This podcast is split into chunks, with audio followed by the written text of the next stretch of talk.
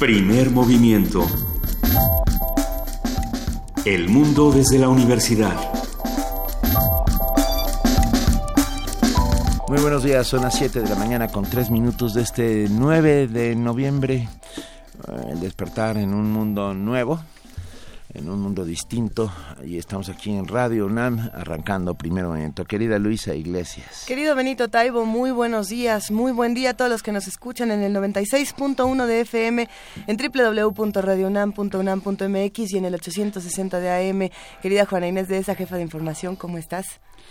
Pues así como estamos todos esta mañana, ¿no? Este, entre incrédulos y desolados y, expectantes, ¿no? Bueno, pues lo que sigue es, sí, como, como decías tú hace rato, bonito, hacer nación y ver. Sí, yo estoy convencido de que lo único que nos queda en este momento es justamente reforzar nuestros lazos, hacer comunidad mucho más sólida, mucho más arraigada, empezar a pensar hacia adentro y no hacia afuera e intentar también cambiar eh, nuestro destino y nuestro futuro.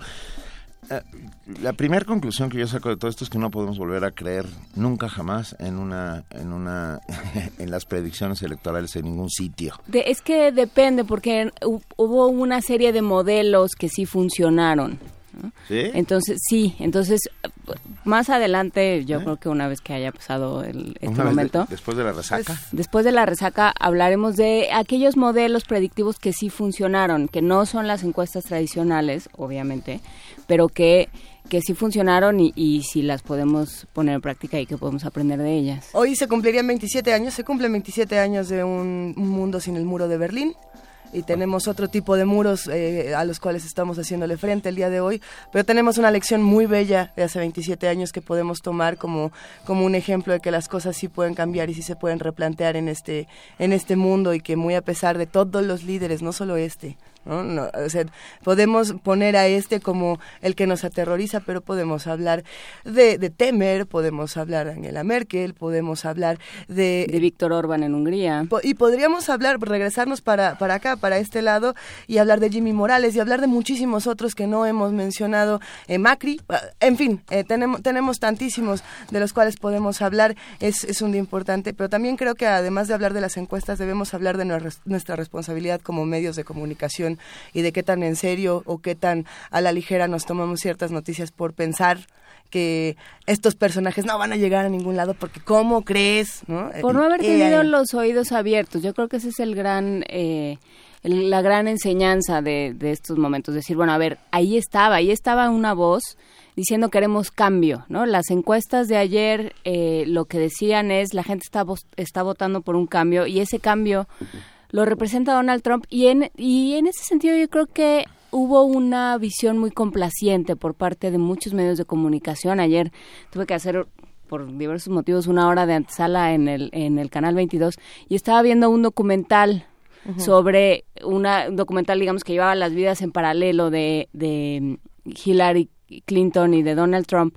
Entonces se notaba un sesgo muy salvaje diciendo este Hillary que siempre fue una muchachita muy estudiosa, dedicada a la política, preocupada por su país y el otro que se la vivía de fiesta y en este y solo buscando hacer dinero. Y claro, ese discurso que puso las cosas de manera tan fácil y tan maniquea se, se terminó eh, revertiendo en contra de quienes lo produjeron.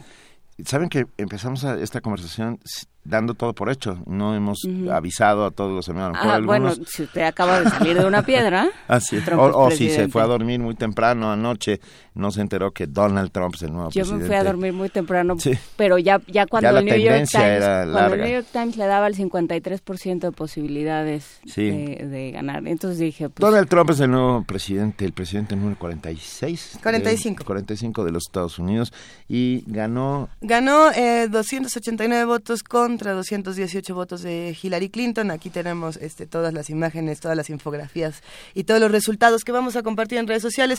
Aunque van, no, se necesita más que abrir Twitter para encontrar toda una serie, ya ni siquiera de memes, ya, ya es eh, algo pasó en redes sociales la noche de ayer. Para los que nos desvelamos, poco a poco nos dimos cuenta cómo el mundo empezaba a guardar silencio.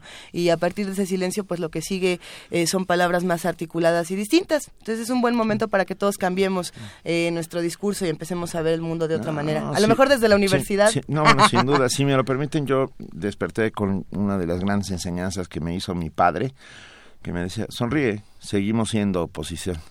Ah, Nos toca un buen lado. ¿Eh? Sin duda estamos en un buen lado para seguir luchando por, por supuesto, y para y para batallar con la inteligencia, con la comunidad, con la unión entre unos y otros para enfrentar lo que venga. Además, escucha, el primer discurso de Donald Trump eh, cambia radicalmente, se convierte en un discurso mucho más moderado, en un discurso mucho más eh, conciliador. Sí, pero ya hizo una serie de promesas, ¿qué va a hacer con ellas?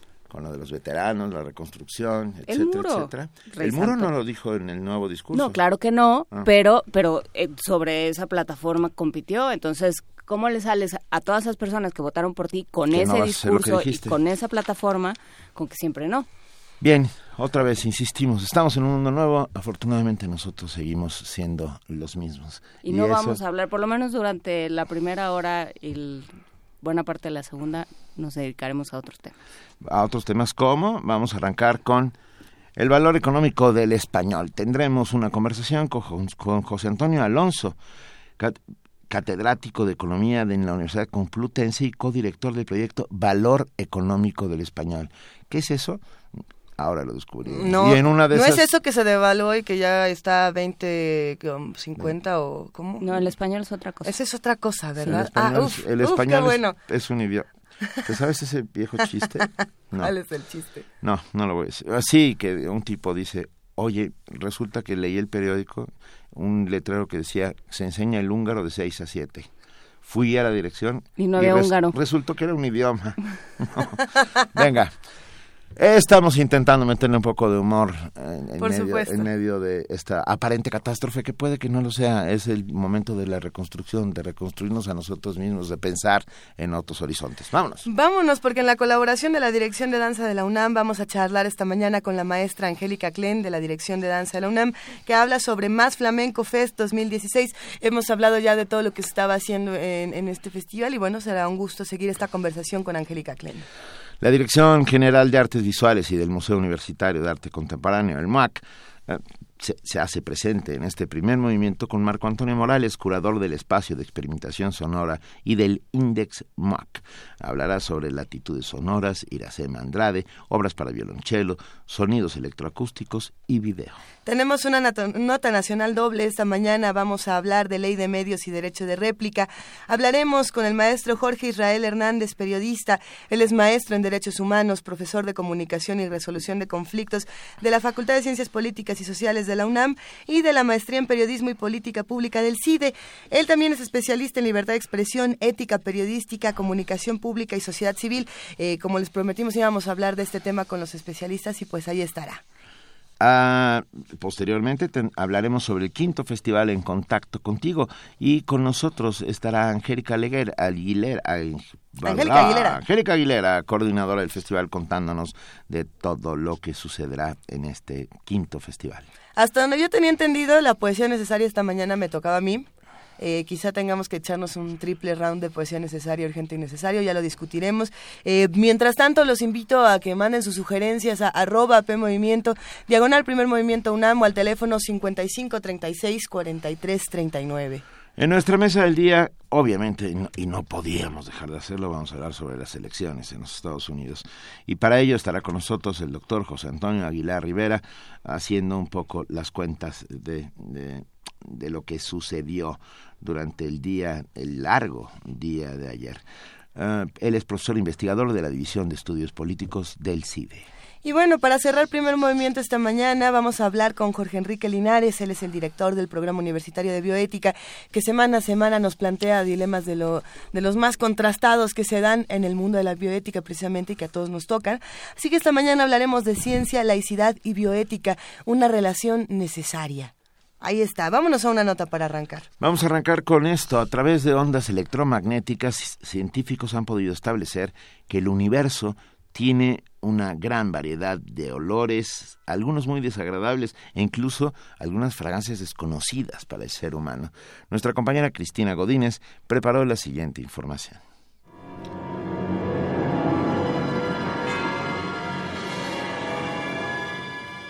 El universo tiene una gran variedad de olores, algunos por cierto muy desagradables. Aunque por el momento no es posible para el humano explorar físicamente esas zonas, el estudio de las moléculas permite saber que hay fragancias más allá de las que tenemos registradas. La doctora Gloria Delgado Inglada, investigadora del Instituto de Astronomía de la UNAM, refirió que mediante las ondas electromagnéticas, los científicos han establecido de qué se trata. Hay un montón de astrónomos que se dedican a detectar qué moléculas hay en diferentes lugares del universo. Y algunas de las moléculas que se han encontrado de hecho, eh, tienen olores particulares que conocemos nosotros aquí en la Tierra. Entonces, uno apunta un telescopio, algunas de esas moléculas que están en el universo, al rotar y al vibrar, por ejemplo, emiten una luz muy característica que aquí en la Tierra se pueden detectar con telescopios adecuados y entonces podemos identificar exactamente qué molécula es, por ejemplo, si es agua, si es amoníaco, si es fosfina, si son hidrocarburos, ¿no? La también colaboradora del Departamento de Medio Interestelar y Estrellas del propio instituto explicó que de acuerdo a sus investigaciones, algunos planetas o asteroides tendrían olores muy rechazables. Moléculas de las que, por ejemplo, se han encontrado en cometas, en las atmósferas de muchos planetas, incluso en galaxias, alrededor de estrellas, son algunas como el sulfuro de hidrógeno, el sulfuro de carbonilo, el amoníaco, la fosfina, y estas huelen, para que se hagan una idea, a huevo podrido, a estiércol, a pescado podrido o a orina, a ajo, entonces no son nada agradables. De hecho, las tres primeras están catalogadas como olores de esos que pueden llegar a generar molestias profundas. Entonces, no es buena idea ir a, muchos de los lugares del universo. Pero para contrarrestar, hay una zona en particular en el centro de nuestra galaxia se han detectado decenas de moléculas, ¿no? Y algunas de ellas son muy interesantes como el formiato de tilo, huele como a las frambuesas o a ron, ¿no? Entonces ahí sí sería bastante agradable. Para el humano, viajar por el espacio exterior y captarlo sería muy complicado. Primero porque no hay oxígeno y segundo porque además las moléculas que existen en algunos lugares se encuentran en una concentración muy baja. Para Radio UNAM, Cristina Godínez. Primer movimiento. Clásicamente... Universitario la música para niños, Benito. Para demostrar que seguimos siendo los mismos, tenemos música para niños. Ah, y va, a ver, chicos, ánimo, el mundo va a, va a ser diferente gracias a ustedes. Ustedes son los que tienen que empezar a construirlo. Así que ahí se los encargamos. ahí, les encargamos el tiradero. Pero... Canticuentos nos presenta de tierra y de agua.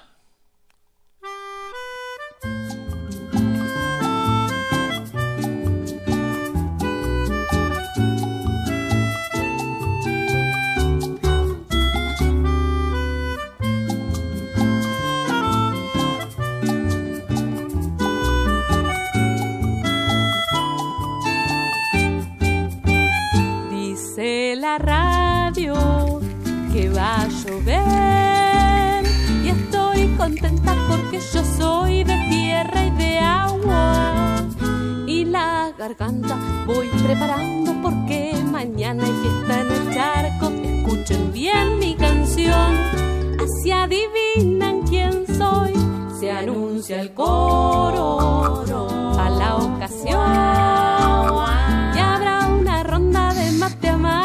con torta frita.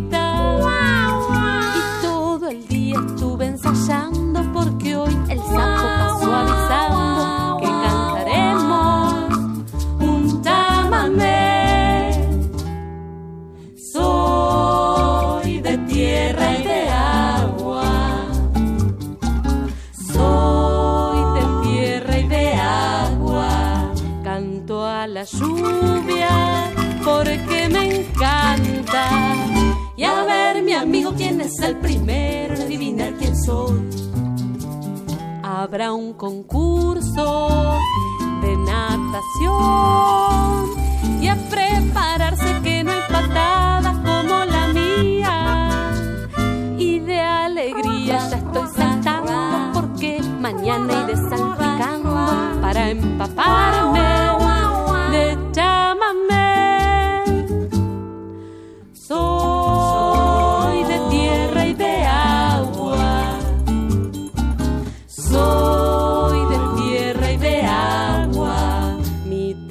que verde, no tienes cama. Y a ver, mi amigo, quién es el primero adivinar quién soy. Guau, guau,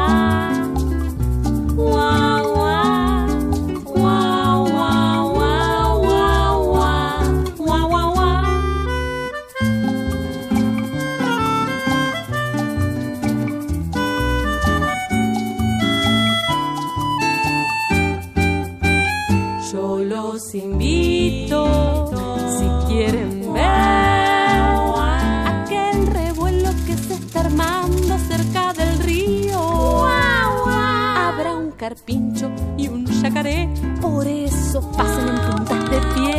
Y ahora disculpen, me voy, ya está tronando. Soy de tierra y de agua. Soy de tierra y de agua. Mi nombre rima con sana, sana. Y a ver, mi amigo, quién es el primero adivinar quién soy. Y a ver, mi amigo, quién es el primero en adivinar quién soy. Y a ver, mi amigo, quién es el primero. Primer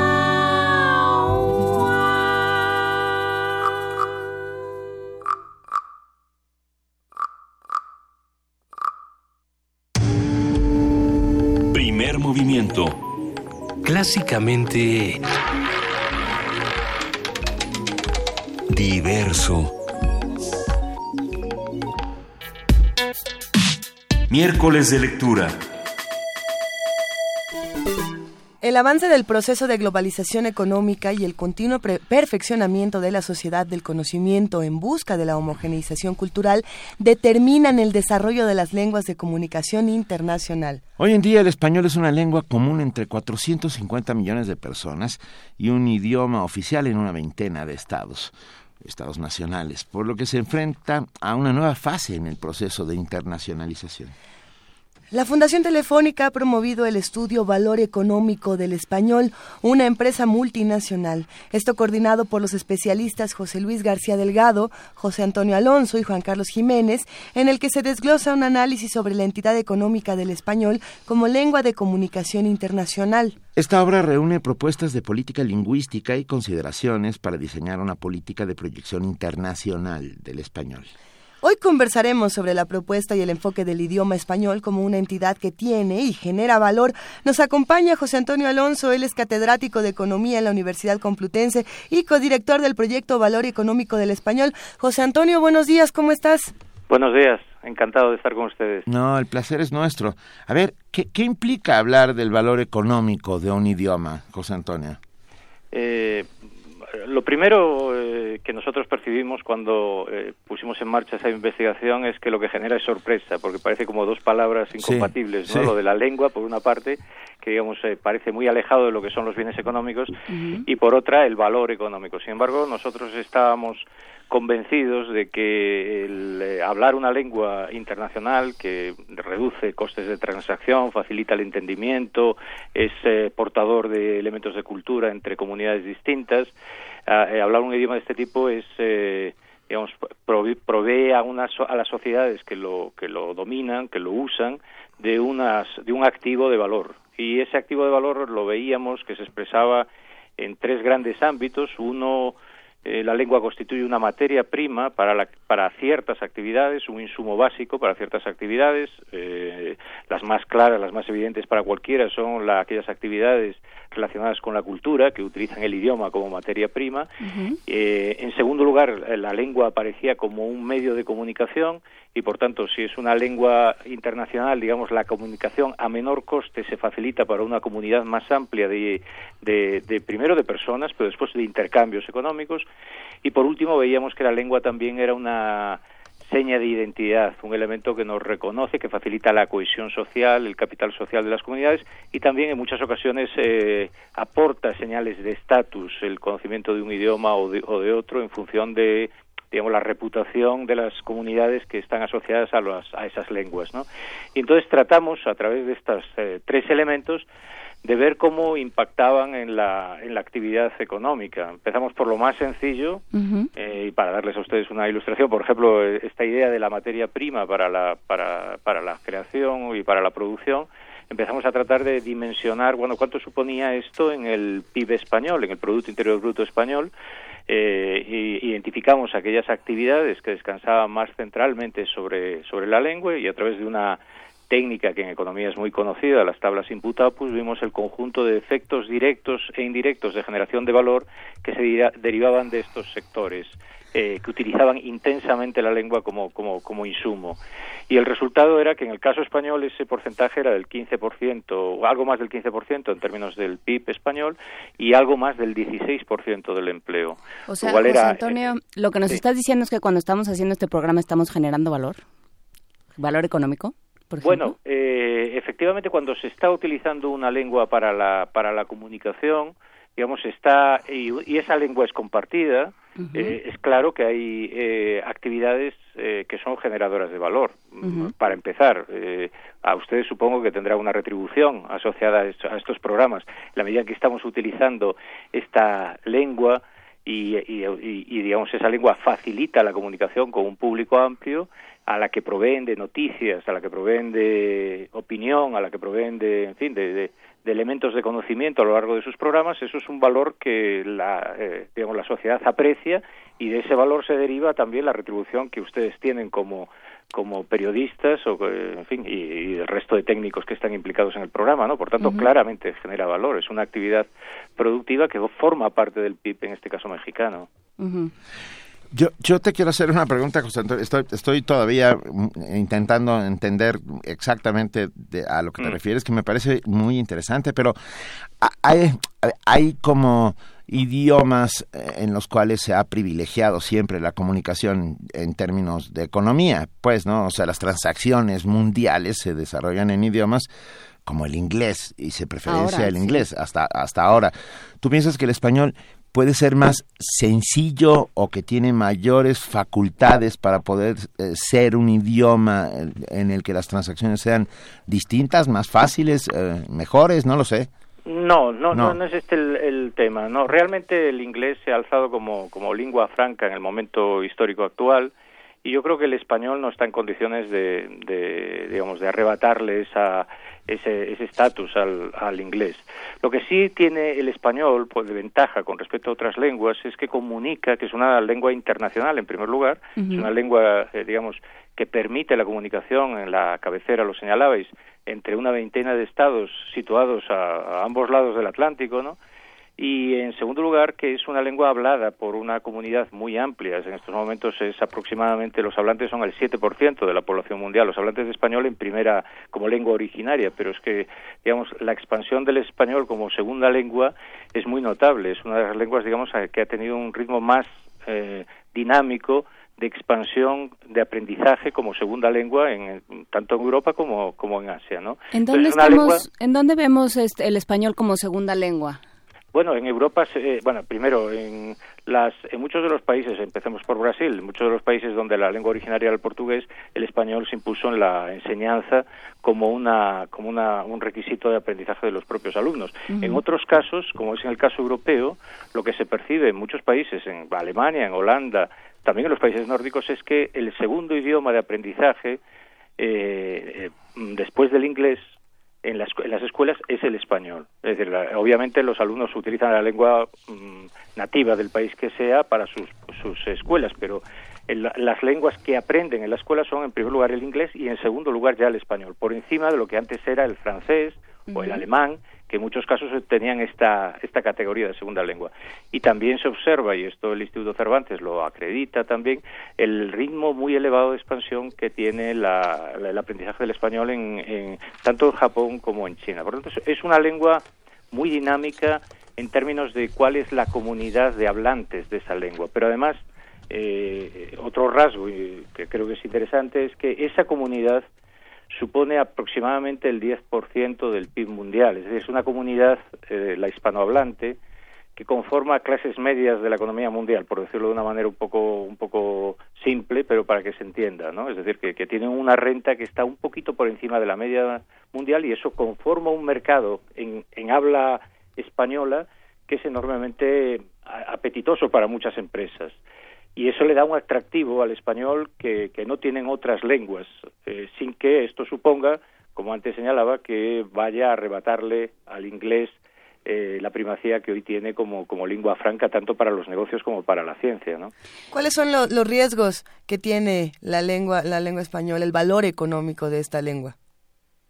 Bueno, eh, digamos que el, el riesgo que tiene el español es el riesgo que tienen eh, muchas otras lenguas que compiten en, en, digamos, en el, en el ámbito internacional con, con el inglés. Y es que en estos momentos el inglés mm, es una lengua, eh, digamos, de alto uso, mm, lo viene siendo desde, desde, desde hace unas décadas y eh, digamos hay una tendencia dentro de estos procesos de globalización también al recurso a un idioma común para muchas de las transacciones, para muchas de las eh, comunicaciones internacionales, etcétera. Y en ese sentido puede haber eh, el riesgo de que las comunidades que hablan otras lenguas no eh, sean conscientes del valor que tiene preservarlas como, como una lengua útil tanto para el negocio internacional entre las propias comunidades hablantes del español como, como un recurso también para la para la creación de señas de identidad de esas comunidades y, y su potenciación de, la potenciación de su de sus elementos de cohesión, ¿no? Entonces hay ese riesgo, hay ese riesgo que se percibe. Eh, yo no yo no creo sinceramente a poco que seamos conscientes del activo que tenemos entre manos, yo no creo que sea la lengua española la que más en riesgo está en estos momentos, por lo que decía, ¿no? Porque tiene una demografía relativamente expansiva, cosa que no tienen otras, porque además, digamos, eh, es un- una población que tiene una cierta capacidad adquisitiva y que, sobre todo por el ámbito americano, el español en definitiva es una lengua fundamentalmente americana, ya no es una lengua digamos, el- eh, España es una parte menor en todo este proceso, pero y, si observamos cuál es la proyección que podemos hacer de qué le vaya a pasar al continente eh, americano, a la región latinoamericana, eh, de cara al futuro, pues uno espera que se produzca un ascenso en los niveles de, de- de renta de estos países, por tanto acompañará a la lengua una creciente presencia de empresas, como ya lo estamos viendo, multilatinas, ¿no? de origen eh, hispano, como, como, como las ha habido también de origen español, que se han internacionalizado. Sí, creo que esta parte de, de la seña de identidad eh, vinculada con América Latina es, es interesante, ¿no? Pensar en, en- y sobre todo en, en el contexto económico y, y político que se plantea, sobre todo esta mañana, ¿no? está bien voltear hacia América Latina y, y sobre todo tomar conciencia de eso. No es una no es una cosa común, ¿no? De hecho, yo creo que no, no tengo muy claro, pero solo sucede aquí que esa región de tal tamaño con tantos estados sea eh, comparta un idioma. ¿no? Solo se da en América Latina. Sí, sí. Y eso económicamente, ¿cómo nos beneficia y, y qué hemos desperdiciado? Yo creo que económicamente hemos desperdiciado ese insumo y ese valor que es la lengua, el recurso. Sí, nosotros una de las cosas que estudiamos, lo digo por si esto sirve también para ilustrar eh, el análisis del, del, del impacto económico del español, nos hemos- nosotros hemos estudiado, eh, porque hay una evidencia, que es que las empresas, por ejemplo, españolas que se han internacionalizado, lo han hecho en primer lugar en países latinoamericanos. ¿no? Y uno se pregunta, eh, bueno, esto pasa también con las eh, multinacionales norteamericanas que prefieren irse a Irlanda, que hablan la misma lengua, que no irse a, y situarse en Europa, en Holanda o en Alemania o en Portugal o en España, ¿no? Y pasó también con las empresas nórdicas, es decir, el, el patrón es relativamente repetido a nivel internacional, pero nosotros queríamos estudiar el caso español. ¿Por qué las empresas españolas empiezan a internacionalizarse por América Latina? Eh, uno puede pensar, bueno, porque eh, se produjo en el periodo en que se internacionaliza la empresa un proceso de puesta en valor de mercado de muchas empresas antes públicas que se privatizan en América Latina. Pero eso también estaba pasando, por ejemplo, en Europa del Este. Y sin embargo, la empresa española no se va a Europa del Este, sino que se va a América Latina, adquiere en algunos casos empresas eh, ya existentes, en otros casos invierte, hace una inversión nueva en América Latina e inicia su proceso de internacionalización, sus primeras fases del proceso de eh, internacionalización en América Latina. Y lo mismo está pasando con las empresas multilatinas.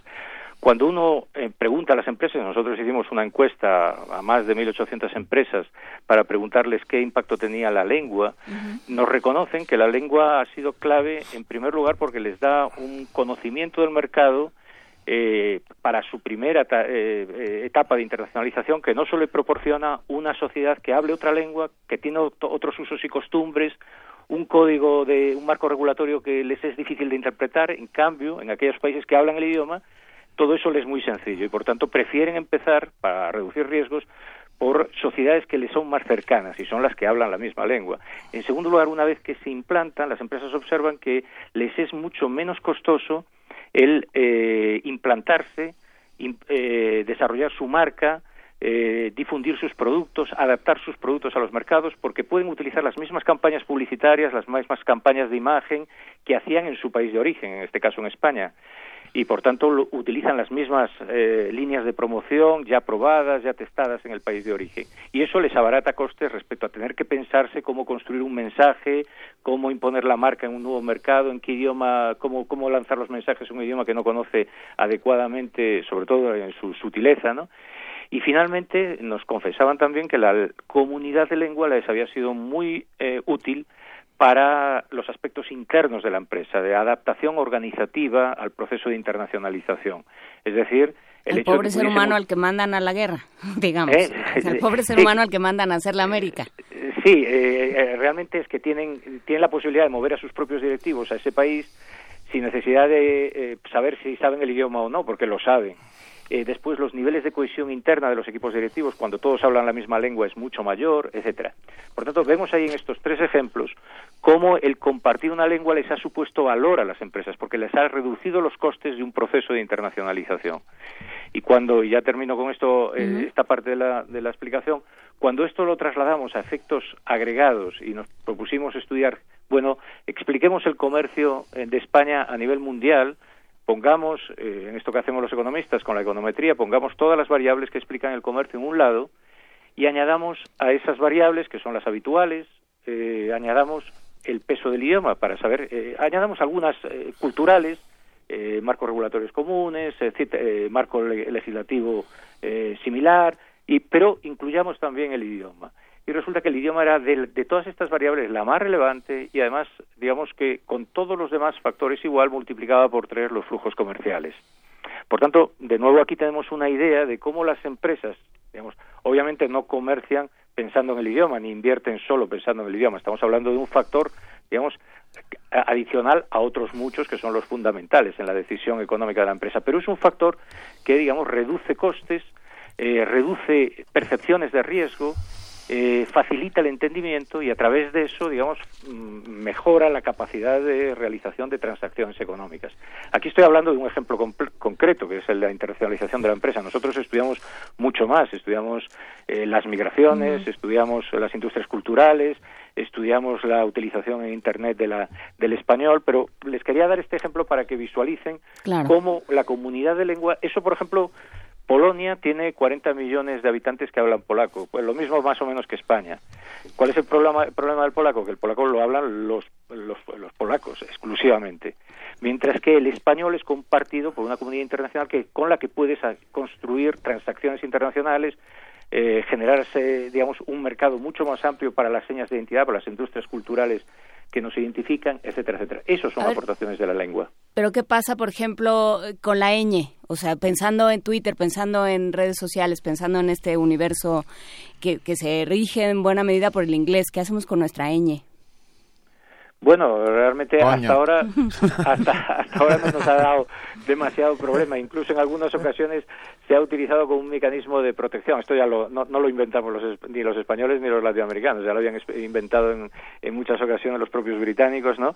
De apelar a un elemento de identidad y los franceses, que fueron muy muy activos en esto, apelar a un elemento de identidad también para proteger su propio sus propias industrias de una competencia eh, digamos, muy intensa a nivel internacional. En el caso español, la ñ en, eh, en algunos casos ha sido utilizada como un mecanismo de protección de nuestro propio ámbito cultural. A mí no me parece, no me parece mal. Eh, digamos que este proceso de globalización, que yo creo que tiene también muchos elementos positivos, debe ser compatible con que los países sean capaces de preservar sus, sus señas de identidad. Eh, de lo contrario, suceden cosas como las que nos están sucediendo esta mañana, ¿no? Sí. De que los miedos dominan la respuesta política. Sí, me parece súper interesante, José Antonio Alonso, todo lo que nos estás contando. Ah, tenemos un par de, de cosas, amigos que hacen comunidad con nosotros.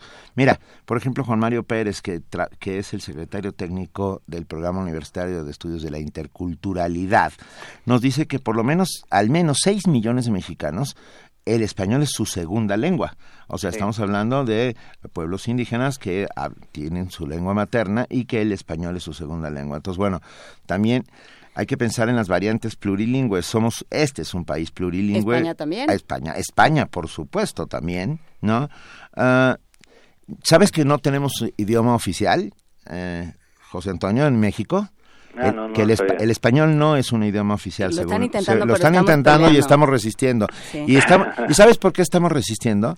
Bueno, yo soy yo soy monolingüe, bueno, hablo inglés pues, pero soy monolingüe en el sentido de que hablo solo en español y sin embargo el reconocimiento de nuestra multiculturalidad es parte de, de la identidad y de la forma de resistir frente a un montón de cosas, ¿no? Sí, sí. Bueno, en España, eh, como, como habéis señalado, eh, hay, hay varios idiomas. Yo, yo, de hecho, soy de origen gallego y en, en Galicia hay un idioma propio. ¿Y falas que es- galego? Que es, mu- que es el galego, que es muy cercano al portugués. En su origen es la misma matriz lingüística.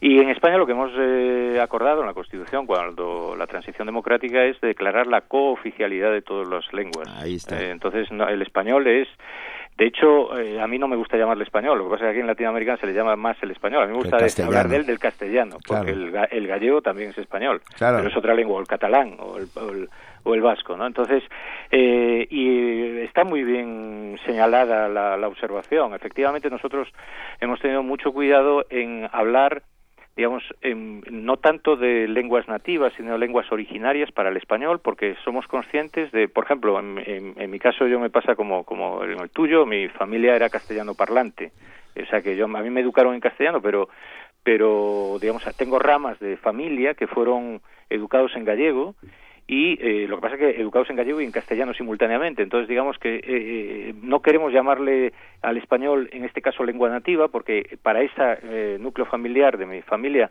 eh, la nativa sería propiamente el gallego, pero, digamos, es una lengua originaria en el sentido que formó parte de su proceso de formación desde los orígenes, ¿no? En su proceso educativo. Entonces, eh, hemos tratado de medir lo que lo- los, la población, la demografía que utiliza el español como lengua originaria y aquella que lo utiliza como lengua, lengua adquirida, que son aquellos que acceden a ella a través de un proceso ya eh, adultos, a través de un proceso de aprendizaje deliberado, es decir, que se han educado en otras lenguas distintas del español y lo adquieren, y esto le llamamos el, eh, como lengua adquirida. Y todo esto lo hemos tratado de medir para, para tener una, una cartografía eh, realista del, del español, ¿no? Y también hemos tenido que ver cómo en algunos casos, eh, por ejemplo, las migraciones latinas en Estados Unidos, se produce un deterioro, en algunos casos en generaciones eh, segundas y terceras sobre todo, deterioro del- de, la- de las competencias en, en español, porque eso es pérdida de, comu- de la, de la- en la comunidad lingüística, digamos, que nos, que nos vincula, ¿no? O sea que eh, en nuestro trabajo hemos tratado de medir todos estos fenómenos porque las comunidades sociales son, son dinámicas, van cambiando, ¿no? Y, eso se percibe. En el, en el caso, por ejemplo, de los migrantes, se, se percibe muy claramente cómo empieza siendo, siendo en la primera generación el español la, la lengua dominante eh, que habla que habla el emigrante, o practica a veces un bilingü- bilingüismo asimétrico porque aprende algo del inglés, y como en la segunda generación el, bi- el bilingüismo, bilingüismo es asimétrico pero en el sentido contrario. Es decir, lo que hace es practicar solo en entornos muy familiares eh, el español y el resto de las actividades sociales las hace en inglés, ¿no? Entonces, todo esto hay que medirlo para saber qué nos está pasando en la lengua, cómo se expande, pero también cómo se pierde en algunos casos. ¿Y cómo se pierde eh, hay un, un valor, digamos, un- no solo un valor eh, cultural, un valor eh, sociológico, sino también un valor económico? Porque esa, esas segundas generaciones serán más pobres. Bueno, lo que tendrán, en mi opinión, si pierden el español, tendrán una menor oportunidad de generación de, rentas. Esta es, esta es la idea, es decir, lo que tendríamos que, que digamos, el futuro del español en el caso de Estados Unidos, Estados Unidos ha sido siempre una, eh, un, cementerio de lenguas que así fue calificado, ¿no? Es decir, eh, comunidades que han nutrido la población norteamericana llegan con su idioma y en poca en poco tiempo el idioma se disuelve absolutamente, queda en algunos casos de las comunidades chinas y tal. En el caso español, sin embargo, no ha pasado eso, las y no ha pasado por algunas razones que son singulares del caso de la migración latina. En primer lugar, que es un flujo continuado todavía. Las otras migraciones eh, se acabaron. O sea, el español no se pierde en las generaciones, bueno, en las, en las migraciones latinas. No, lo que sucede es que siempre es una lengua viva por el hecho de que siempre están llegando primeras generaciones de migrantes. Y eso, digamos, mantiene el idioma, ¿no? cosa que no pasó en otras migraciones, porque las otras migraciones, digamos, tuvieron fecha de comienzo y fecha de caducidad. Como la migración latina es continuada, hay siempre una primera generación de migrantes que mantiene vivo el español dentro de Estados Unidos. Hay una segunda razón que yo creo que es importante, y es el tema de, la, de, la- de lo que podríamos llamar el capital social transnacional de las comunidades latinas, el hecho de que los latinos digamos, mantienen muchos vínculos eh, con sus eh, comunidades de origen, en- porque regresan a sus países, porque mantienen una comunicación constante, etcétera, y eso hace que eh, sea más resistente a la pérdida el uso del español y también la, la potencia de las señas de identidad cultural, ¿no? que las comunidades digamos la- una cosa que nos caracteriza yo creo y particularmente en América Latina no es la, la potencia el vigor de su creatividad cultural y de su de sus elementos de identidad. Y después creo que también es muy específico del caso latino el haber construido medios de comunicación de masas eh, y me estoy refiriendo a la televisión en este caso también en radios pero muy particularmente a la televisión en español dentro de Estados Unidos que hace que digamos el español se siga utilizando ahora bien todos estos son elementos positivos, pero también hay elementos de, de riesgo, claramente. Y la forma de evitar esos elementos de riesgo es que realmente, en mi opinión, claro, a lo mejor estoy sesgado económicamente, pero mm, con mi visión de economista, el hecho de que los mercados empiecen a valorar el que eh, contraten a alguien que sea bilingüe. Es decir, que sepa, que domine el español.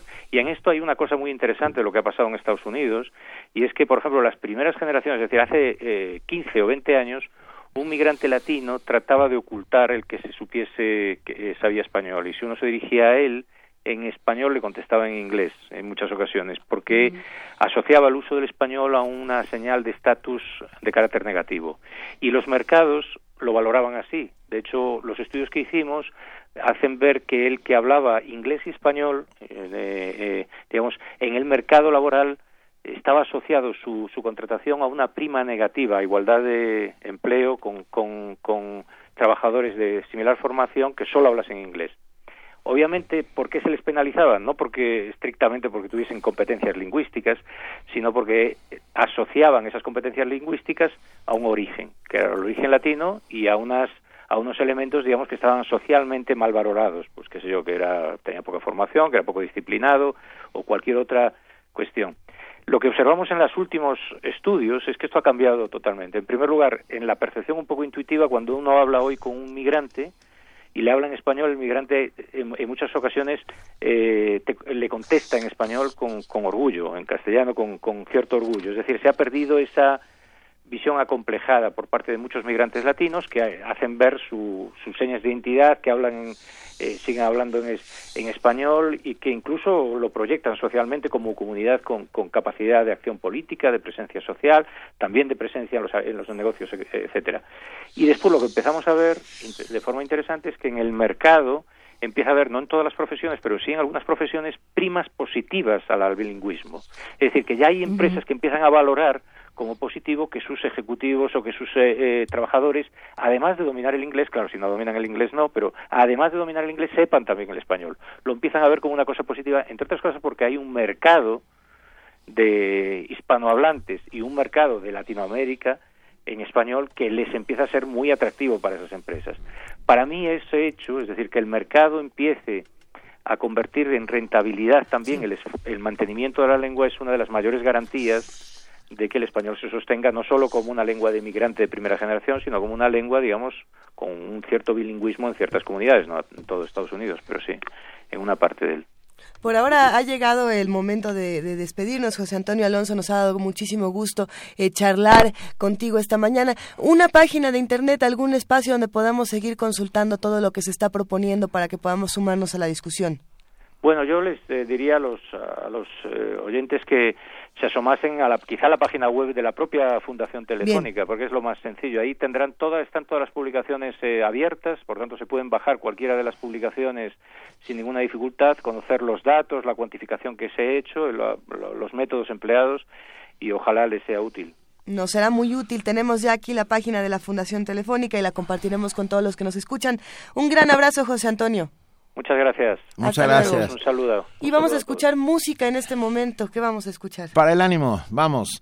A pesar de usted, de Chico Buarque, que entre otras cosas dentro de la canción dice, a pesar de usted, mañana ha de ser otro día. Yo quisiera saber dónde se va a esconder de esa enorme alegría. ¿Cómo le va a prohibir a ese gallo insistir en cantar? Ah, cuando llegue ese momento, todo el sufrimiento, cobraré el seguro.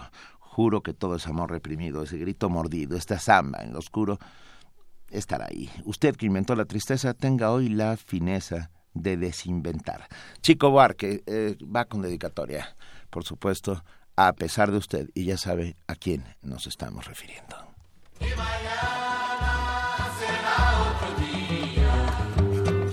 Hoy es usted el que manda, lo dijo, está dicho, es sin discusión, no.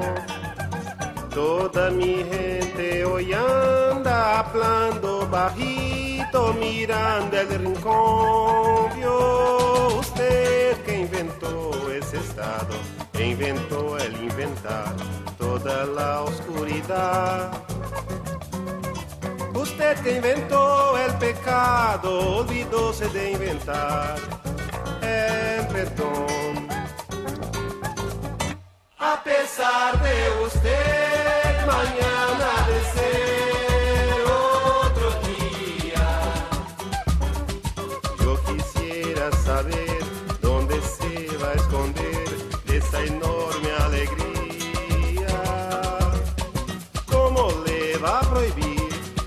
gallo insistir en cantar? Agua nueva brotando y la gente amándose sin parar. Cuando llegue ese momento, todo el sufrimiento cobraré seguro, juro. Todo ese amor reprimido, ese grito mordido, este samba en lo oscuro. Usted que inventó la tristeza, tenga ahora la fineza de desinventar. Usted va a pagar y bien pagada cada lágrima brotada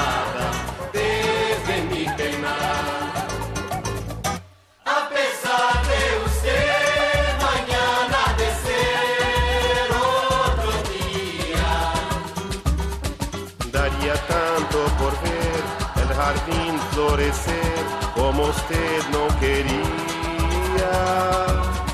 ¿Cuánto se va a amargar viendo al día rayar sin pedirle licencia? ¿Cómo voy a reír que el día de venir antes de lo que usted piensa? A pesar de usted, a pesar de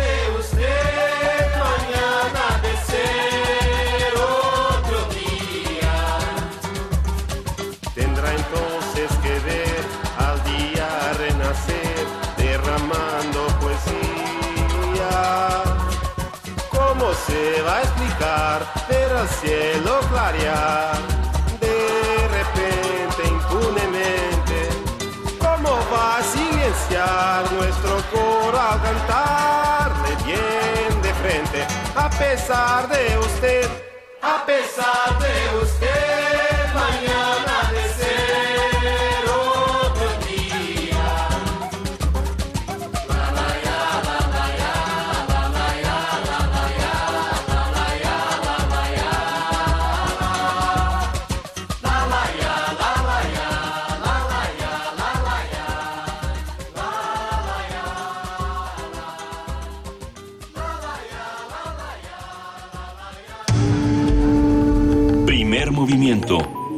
Clásicamente...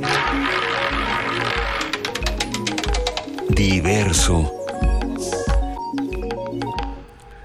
Son las 7 de la mañana con 52 minutos. Tenemos todavía muchas noticias que compartir con ustedes. Eh, como saben, hace unos minutos Banjico y Hacienda hacen un anuncio sobre la situación eh, del peso en el país.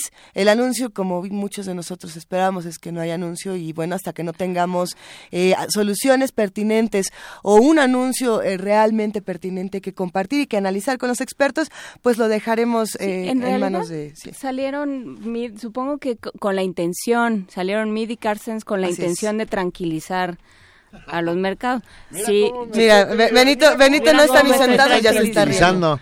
A ver, en, lo que, en lo que vemos que en pasa... el momento en el que en el que nos tranquilice la, la visión de Mid y de Carstens, ya nuestra vida se va a poner todavía más rara, ¿no, muchachos? Mientras que no haya información pertinente que compartir al respecto, nosotros vamos a seguir hablando de lo que ocurre en la universidad. Es momento de que hablemos con la maestra Angélica Klen. Como ustedes saben, ella es de la dirección de Danza UNAM y siempre nos da un verdadero gusto hablar contigo, querida Angélica. ¿Estás ahí?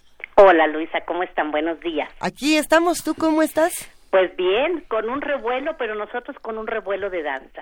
Eh, de Cuéntanos, faldas. cuéntanos cómo la danza articula, eh, es la, es la mejor herramienta para vivir en un país como este. O sea, prácticamente te conectas con tu interior y el mundo tiene otro sentido.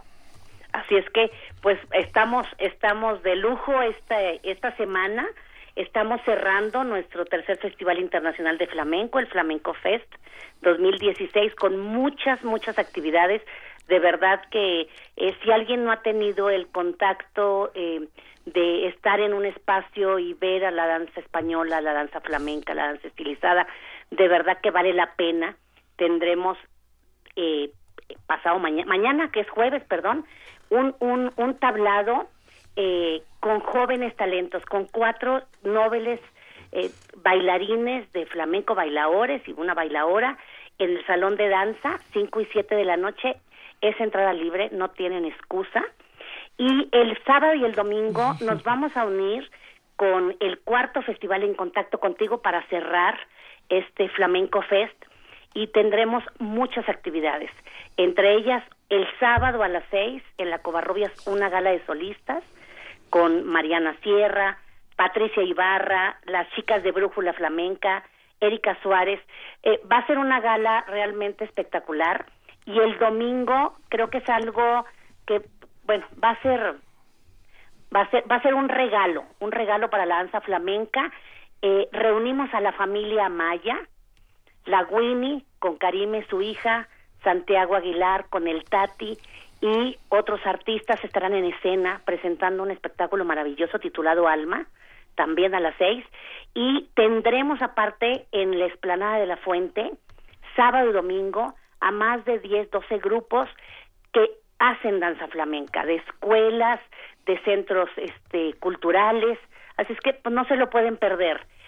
Y todavía para no dejar, el CUC le hace un homenaje a la maestra Gloria Contreras a la una de la tarde. El sábado están súper invitados. Es una función en donde el taller coreográfico estará bailando, acompañado con música en vivo. Este, y, y bueno, la tradicional función del taller coreográfico. El fin de semana vamos a dar clases masivas para que la gente vaya a bailar al Centro Cultural Universitario. Tendremos a los chicos de bachillerato haciendo las muestras de sus residencias artísticas. Realmente es una semana intensa de danza. Y finalmente, hacer danza y ver danza cambia la vida. Así es que, pues con, con, con todo el revuelo que hay en muchos sentidos en estos días este, a nivel de noticias y demás, pues yo los invito a que se unan y que hagan a la danza un derecho de cada uno. Y lo haremos sin lugar a dudas. Sin lugar a Muchas, dudas. eh, como siempre, haciendo esfuerzo, cortesías, cinco pases dobles para cada función del Flamenco Fest. ¡Wow! Y queremos que conozcan al taller coreográfico los que no han ido y los que les gusta ir, que nunca dejen de ir. Tenemos 10 pases dobles para la función del domingo. Así es que hay mucho que hacer, mucho que ver, mucho que gozar y este es un este es un fin de semana para la danza flamenca y pues hay que darle impulso, apoyarla, aplaudirla y, y reconocer el gran trabajo que se está haciendo en México y aprovechar también de ver a los artistas que vienen de España. A ver, recapitulamos cinco cortesías para el Flamenco Fest. Para la gala de solistas el sábado a las seis en la sala Covarrubias. Ok, ahorita los vamos a dar, estamos organizándonos. Igualmente, cinco pases dobles para ver a la familia Maya, algo muy, muy especial que pocas veces podrán verlos juntos. Y también a las seis el domingo y diez pases dobles para el taller coreográfico de la UNAM el domingo a las doce treinta. Pero siempre tenemos también eventos gratuitos. Pues mañana hay funciones Esa a, mera. a las 5 y 7 en el salón de danza, entrada libre. El sábado y el domingo también por la mañana hay dos funciones de las residencias del bachillerato, de los jóvenes universitarios que hacen sus puestas en escena, también son con entrada libre. Y pues las muestras, las muestras de flamenco también vayan a verlas a la esplanada y únanse también pues a este gran proyecto del Festival en Contacto Contigo que muestra la oferta cultural universitaria. Nos unimos, queridísima Angélica Klen, nos encanta todo lo que nos acabas de contar, eh, nos acabas de ofrecer luz en, en un día tan oscuro, luz y, y mucha danza, que la danza es un derecho, querida Angélica, muchas gracias. Claro que sí, y pues a bailar. Tenemos ya en redes sociales los boletos que vamos a regalar y más adelante les vamos a decir cómo lo haremos. Mientras tanto, tenemos una nota para irnos al corte eh, de las 8. En un momento más nos vamos. ¿O saben qué? Vámonos y luego les ponemos la nota. Un abrazo. Gracias, Angélica. Primer movimiento. Clásicamente Universitario.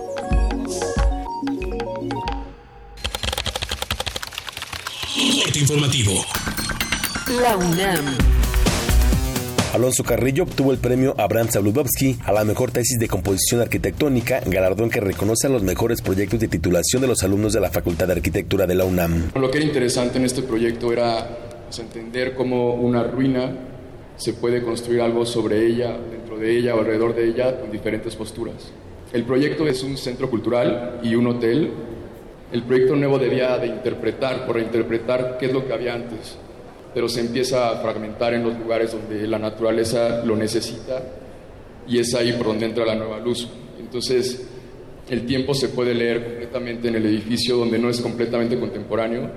La parte que más me gustaba a mí de este proyecto era la capilla, donde la capilla se podía convertir en, en una pieza de arte contemporáneo. El programa de movilidad estudiantil nacional de la UNAM, fundado en 2004, ha beneficiado a 12.361 alumnos de licenciatura y posgrado, así como de elaboración de tesis e investigación, informó Rosa María Villarrelo Reza, coordinadora del Espacio Común de Educación Superior. Nacional. Luego de conocer los resultados de la elección estadounidense, esta mañana el secretario de Hacienda y el gobernador del Banco de México ofreció una conferencia de prensa conjunta. José Antonio Meade dijo que México está preparado para enfrentar cualquier entorno de volatilidad. México está en una posición de fortaleza para enfrentar el nuevo entorno.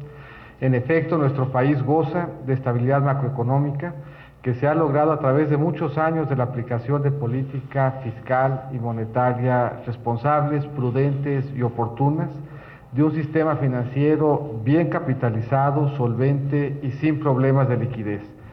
El compromiso que hacen las autoridades del país es que en la medida en que se obtenga información adicional y estando vigilantes de nuestro entorno de mercado, se procederá a ajustar las políticas fiscal, monetaria, financiera y comercial, buscando que se preserven nuestros fundamentos macroeconómicos sólidos, lo que es esencial para anclar el valor de nuestra moneda y para poder retomar y mantenernos en una senda de crecimiento económico sostenido con estabilidad financiera.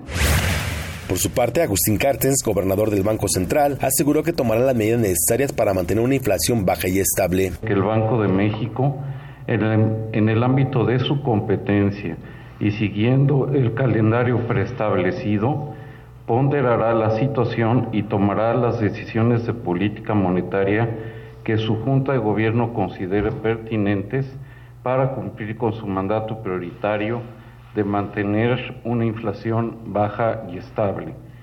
Recuerdo que la Junta de Gobierno se sesionará para consideraciones de política monetaria la próxima semana. Andrés Manuel López Obrador, presidente nacional de Morena, llamó a la serenidad luego de darse a conocer los primeros resultados de la elección presidencial de Estados Unidos. No hay motivo de preocupación con el resultado de las elecciones en Estados Unidos. No hay que olvidar que México es un país libre, independiente, soberano. No es una colonia, no es un protectorado, no depende de ningún gobierno extranjero.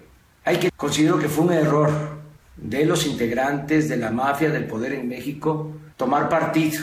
Se olvidaron del principio de la no intervención y de la autodeterminación de los pueblos. Ante cualquier circunstancia vamos a estar unidos. Llamo a todos los mexicanos a la serenidad. La panista Margarita Zavala informó que este día hablará con Ricardo Anaya para exigirle claridad en el partido para la elección a candidato rumbo a la elección presidencial de 2018. Internacional. En California dieron luz verde a la legalización de la marihuana. Con la aprobación de la medida será legal para mayores de 21 años consumir, plantar y vender marihuana. Se estima que el negocio del cannabis generaría ingresos por 7.600 millones de dólares al año hasta 2020. Hasta aquí el reporte, en una hora más información. Radio UNAM, clásicamente informativa. Sal un momento de tu cuerpo, contempla tus actos y pregúntate, ¿cuándo lo perverso se volvió parte de ti? Escena doble, Teatristas en Acción, presenta Sensatez y Cautela, capítulo 2. La comedia de los enredos mentales. Dirección y dramaturgia de Ramiro Galeana Mellín. Domingos a las 13 horas en la sala Julián Carrillo. Adolfo Prieto 133, Colonia del Valle. Entrada libre. Ven y confronta la realidad. Desde el país del sol naciente, una obra emblemática de poesía japonesa de la era Heian y ahora traducida al español por Masateru Ito. Ogura Yakunin Ishu, 100 poetas, un poema cada uno. La presentación se llevará a cabo el miércoles 23 de noviembre a las 4 de la tarde en la sala Julián Carrillo de Radio UNAM. Adolfo Prieto 133, Colonia del Valle, a dos cuadras de la estación del Metrobús Amores. Radio UNAM te invita. La entrada es libre. Te esperamos. ¿Eres de los que se la pasa posteando fotos en el Face burlándose de los políticos? ¿Dándoles retweet a esas frases inteligentes de protesta? ¿Muestras tu inconformidad en redes sociales? ¿Haces memes quejándote del gobierno? En el Partido Humanista queremos decirte que eso no va a cambiar las cosas y que si quieres que este país cambie, tienes que ponerte a trabajar. Y el partido político es el mejor instrumento para cambiar las cosas. Y este es nuevo, no tiene vicios y tiene espacios para ti. Súmate, conócenos y pongámonos a trabajar. Partido Humanista Ciudad de México. Puedes contagiarte de influenza y contagiar a los demás en cualquier parte. Por eso, es importante vacunar a niños de 6 meses a 5 años, adultos mayores de 60 años, embarazadas, personal de salud y personas con enfermedades crónicas no controladas. La vacuna es segura y gratuita. Infórmate en www.gov.mx diagonal salud. Secretaría de Salud. Este programa es público, ajeno a cualquier partido político. Queda prohibido el uso para fines distintos a los establecidos en el programa. Abrir puertas. Perder el miedo. Abrazar lo nuevo. Aprender. Especializarte. Basta que quieras dar el paso. Atrévete con los cursos y diplomados que la UNAM tiene para ti. Ingresa a docencia.tic.unam.mx y lánzate a una nueva aventura que cambiará tu vida. Vive plenamente tu vida digital. Dirección General de Cómputo y de Tecnologías de Información y Comunicación, UNAM.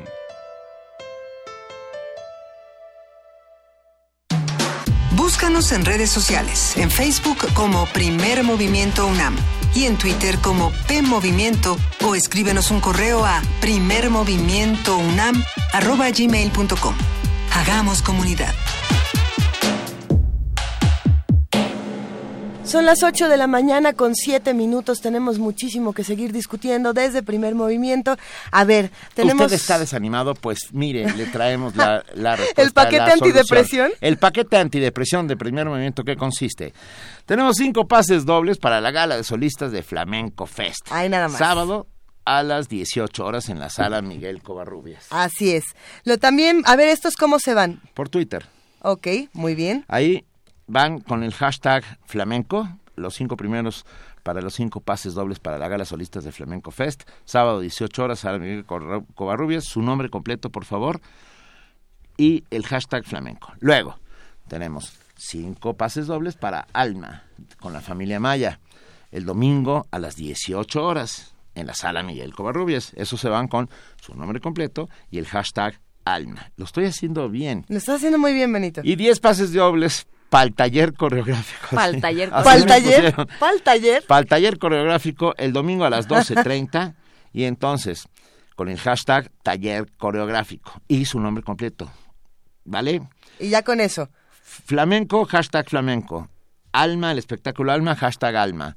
Eh, taller coreográfico, hashtag taller coreográfico y su nombre. O sea, 20 boletos, 20 personas que eh, les damos este bonito remedio contra la depresión de este día. Y por si fuera poco, como bien lo dice Angélica Klen, las actividades de Danza UNAM también son gratuitas, así que consulten www.danza.unam.mx para enterarse de todo lo que está ocurriendo y de todas las actividades a las que nos podemos sumar en esta semana que, si bien ha sido difícil, también tiene muchísimas cosas que ofrecernos. Pero si usted pensaba que esto era todo, no es así. Tenemos cuatro pases dobles ¿Ah, para sí? la OFUNAM para ver la ópera Tosca. El domingo 13 de noviembre a las 12 horas. Esta- esto- Porque no solo la realidad es tosca. Así es, porque no solo la realidad es tosca, También la ópera es tosca. la ópera es tosca. Oye, pero qué ópera, ¿no? Esto Hombre, se eso va a van estar buenísimo. cuatro pases dobles para la FUNAM por teléfono. Por favor, cuando hablen con, con quien con quien ah, va a contestar Vania Vania Nuche. Nuche, salúdenla porque también está un poco depre y denle las gracias por los cuatro pases dobles. No la al hagan cin- enojar. Sí, no la hagan enojar porque sí se pone ruda. Se pone tosca. Ah, en el 55 36 43 39 tenemos cuatro pases dobles. Vamos. Pero además la producción de primer movimiento como que se puso de acuerdo, entonces Vania trae su playera roja y Paco Ángeles trae su playera azul, así como para hacernos sentir que, que Estados Unidos está, está que arde, así como el resto del mundo que parece que está en llamas. Bueno, así está primer movimiento con todos los regalos. Llámenos, escríbanos, eh, les repetimos nuestras redes sociales, arroba PMovimiento, diagonal primer movimiento UNAM y 55 36 43 39. Vamos a compartir con ustedes una postal sonora. Tenemos, eh, como ustedes saben, un correo electrónico que es primermovimientounam.gmail.com al que ustedes pueden mandarnos todas las postales que pueden grabar con, ¿con qué? Con su teléfono inteligente, con una grabadora, con su computadora, con cualquier dispositivo que tengan a la mano. Si es que nos pueden pasar el archivo en WAV o en MP3, para nosotros será un placer compartirlo con ustedes. Y esta mañana vamos a escuchar una guitarra de Antonio López. A ver, vamos a escuchar. Vamos a escuchar la guitarra de Antonio López con la canción. Ay, ¿Cómo me dijiste que se llamaba Benito? Ah, ya ¿La canción saben cómo se llama. Cuéntenme. Ah, caso- can- cansado del yadre. Ándele. Y lo que dice la- lo que dice Antonio López es se cantan eh, se usaba en ocasiones muy especiales para desear un feliz cumpleaños o para anunciar la llegada de extranjeros.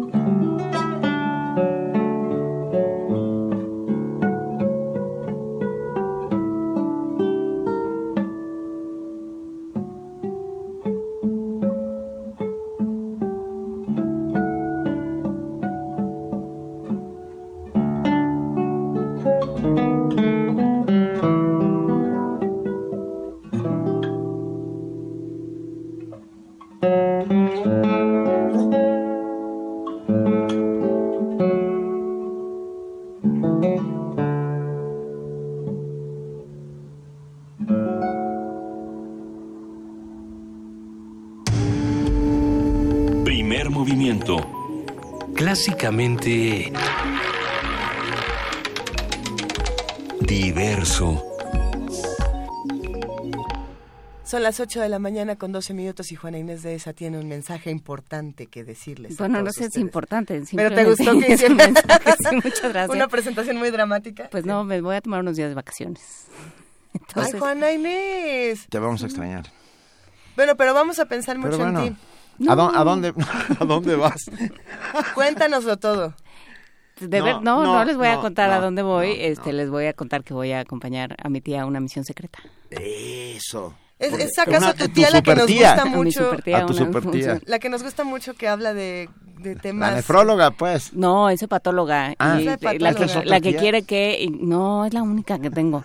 Digo, no es la única que tengo, es la única que tengo que es médico. Es hepatóloga y este y está pugnando para que en el sector salud estén las medicinas que necesitan los pacientes de hepatitis C. Venga, qué bien. Eso está bien. Pero no vamos a eso, vamos a otra misión secreta. Ok. Bueno, pero, pero ese tema será interesante discutirlo más adelante, el tema de las medicinas en nuestro país, en otros países, porque por ejemplo, ahora que estamos en estos temas de elecciones tan difíciles, en estos temas de nuevos presidentes, se discute mucho qué va a pasar con los planes de salud, tanto en Estados Unidos como en el resto del mundo, ya que esta es una de las cosas que se quiere replantear.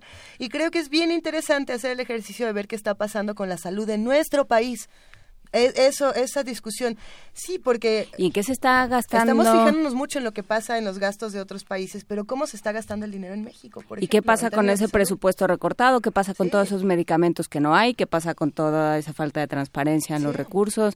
Con esas asignaciones y permisos que da la COFEPRIS o no los da a ciertos medicamentos para que entren al, al cuadro básico. Es una Es un cosa de la que hay que hablar Por supuesto. y de la que mucha gente se resiste hablar porque hay muchas cosas involucradas, pero lo vamos a... Lo trabajaremos Lo vamos aquí a en primer trabajar. movimiento. Rápidamente quieren que les dé otra noticia para documentar nuestro optimismo. Ya, Benito, ya párale. Rápido, el filósofo mar- marxista esloveno Salvador Zizek dijo en una entrevista, Donald Trump es menos peligroso que Hillary Clinton. Bueno, muchos sostenían eso desde, desde antes de, de las elecciones del día de ayer, sí, sin duda. Ya nos están diciendo que vayamos a lo que sigue. Vamos a la nota nacional. Primer movimiento. Clásicamente... Reflexivo. Nota nacional. Esta nota es importante y le vamos a dar el tiempo que merece. Este martes los ministros de la Suprema Corte de Justicia de la Nación continuaron la discusión sobre la ley del derecho de réplica con respecto a las propuestas de modificación que hicieron los partidos PRD y Morena. La ley de derecho de réplica fue promulgada por el Ejecutivo Federal el 4 de noviembre del año pasado y en ella se establecen los términos, procedimientos y sanciones que enfrentarán los periodistas que violen la norma reglamentaria. Y cito directamente, entre comillas, si los medios se niegan a dar un derecho de réplica, quienes se sientan afectados pueden recurrir a los tribunales. Actualmente la ley establece en sus artículos 2 y 3, en sus artículos segundo y tercero, que solo se podrá ejercer el derecho de réplica cuando la información publicada en un medio sea, cito, falsa o inexacta. Sin embargo, el ministro Alberto Pérez Dayán y los partidos PRD y Morena solicitaron hacer varias modificaciones a la ley, entre ellas que este derecho también deba proceder cuando la información sea entre comillas, agraviante contra una persona, partidos políticos, precandidatos y candidatos, independientemente de que la nota perídica, pe- periodística sea cierta y exacta. Es importante discutir eh, eh, todo este asunto de la ley de réplica. A ver, eh, haremos un análisis sobre esta ley y sus modificaciones con el maestro Jorge Israel Hernández. Él es periodista, maestro en Derechos Humanos, profesor del SIDA en la maestría en Periodismo y Política Pública, profesor de Comunicación y Resolución de Conflictos en la Facultad de Ciencias Políticas y Sociales de la UNAM, así como especialista en libertad de expresión, ética periodística, comunicación pública y sociedad civil. Y bueno, con todas estas características que, que lo hacen el experto en el tema, saludamos a Jorge Israel Hernández. ¿Cómo estás, Jorge Israel? Buenos ¿Cómo días. están? Buenos días. Tanto como experto no sé, pero ya me hicieron el día por lo menos. Después de las noticias con las que nos dormimos, siempre es importante. Eso, nosotros de- aquí optimismo. mantenemos un ánimo indestructible. Oye, pero eh, esta nota, esta nota en particular es, es interesante y tenemos que trabajarla. Eh, ¿Desde dónde arrancamos, Jorge? ¿Qué Mira, opinas me- de esta Me, ley? me parece que, que más allá de la coyuntura, este, Ujú. hay un debate que se ha postergado incluso yo pienso que se ha evitado. Sí. Y es eh, el hablar de la réplica, pero desde la perspectiva del ejercicio periodístico. Y esto, insisto, tiene poco o nada que ver con la coyuntura eh, que ustedes acaban de plantear en el contexto. Este, para empezar, tendríamos que empezar a hablar más de los medios, pero también hablar sobre el periodismo y sobre cómo hacemos periodismo quienes nos dedicamos a eso. Y creo que si abordamos o vamos tejiendo eh, con ese estambre, podemos empezar a encontrar respuestas o empezar a encontrar puertas de una ruta que pareciera en la coyuntura este, mucho más compleja de lo que realmente es. Y, y planteo algunas preguntas, digamos, como para hacernos entre nosotros mismos. Es un debate este, interno gremial, si lo quisiéramos ver así. Bien. Eh, ¿Cuántas fuentes consultamos cuando hacemos periodismo? En base en qué referentes estamos interpretando la realidad. Eh, la información que presentamos es información realmente. Vamos, abramos un periódico y, y, digo periódico no nada nada particular o en contra de los colegas que trabajan en prensa escrita. Este, escuchemos radio, veamos televisión. Sí, podemos sintonizar la radio, sí, sí, sí. Claro, y nos encontramos con que un alto porcentaje de lo que se nos presenta ahí son dichos, no hechos, dichos. Y si estamos fundando o cimentando el periodismo en base a dichos, evidentemente estamos dejando puntos vulnerables muy grandes. Si entendemos al periodismo como un servicio a la sociedad, eh, desde mi punto de vista eso es, es un ejercicio profesional que sirve a la sociedad a través de la información, el que nuestra materia prima sean dichos y no hechos, abre una puerta brutal a que el servicio no se esté realizando de manera efectiva, porque el servicio lo estaríamos realizando solamente a aquellas voces que ven reflejados sus dichos en los medios de comunicación. Sí, y, y, y perdón, eh, déjame dar un paso más, si me lo permites, Jorge Israel Hernández. Ah, y es, es, que me quedé pensando en géneros periodísticos. Claro. Ah, y en este sentido, ah, con esta lógica y esta nueva ley, muchos de los uh, editorialistas, de aquellos que escriben sus opiniones, están ya en este momento en la mira y en entredicho.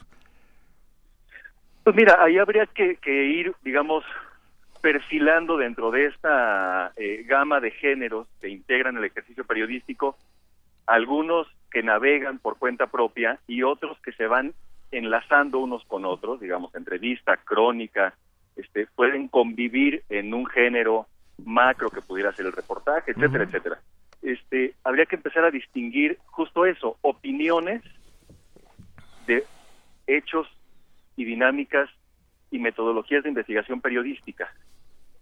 Para las opiniones hay una ruta en términos judiciales. Para la ruta de metodología de investigación periodística es en donde me parece que estamos perdiendo el foco eh, y no digo que no haya que dar los debates desde otras disciplinas, pero estamos obviando desde el periodismo el analizar nuestro propio ejercicio profesional. Uh -huh. Estamos obviando desde nuestro propio ejercicio personal, profesional, perdón, el análisis de nuestras metodologías de investigación. Y les pongo, digamos, tres, tres este, rutas que podrían parecer obvias, pero en las que no reparamos de manera cotidiana el periodismo actualmente, no nada más en México, en gran parte del mundo, sí. eh, sufre una triple orfandad. Y es un escenario este, un poquito delirante, pero, pero real. Eh, y como consecuencia de ese triple orfandad, nos encontramos con lo que nos encontramos en la radio, en la televisión y en la prensa escrita. Orfandad 1. Una orfandad muy severa, un abandono muy severo de la academia hacia el periodismo cada vez son menos los espacios de formación que atienden las necesidades de la gente que se dedica o que se quiere dedicar al periodismo. Cada vez son menos las universidades que ofrecen la licenciatura de periodismo. Eh, si quieren podemos encontrar ejemplos de universidades que ofrecen ciencias de la comunicación, sí. este, un poquito de todo, ¿no? Porque ciencias de la comunicación, pues cabe el publicista, cabe el relacionista, cabe, cabe el de la comunicación interna, pero periodismo realmente hay poco espacio para ejercerlo, para más bien para formarse en la academia.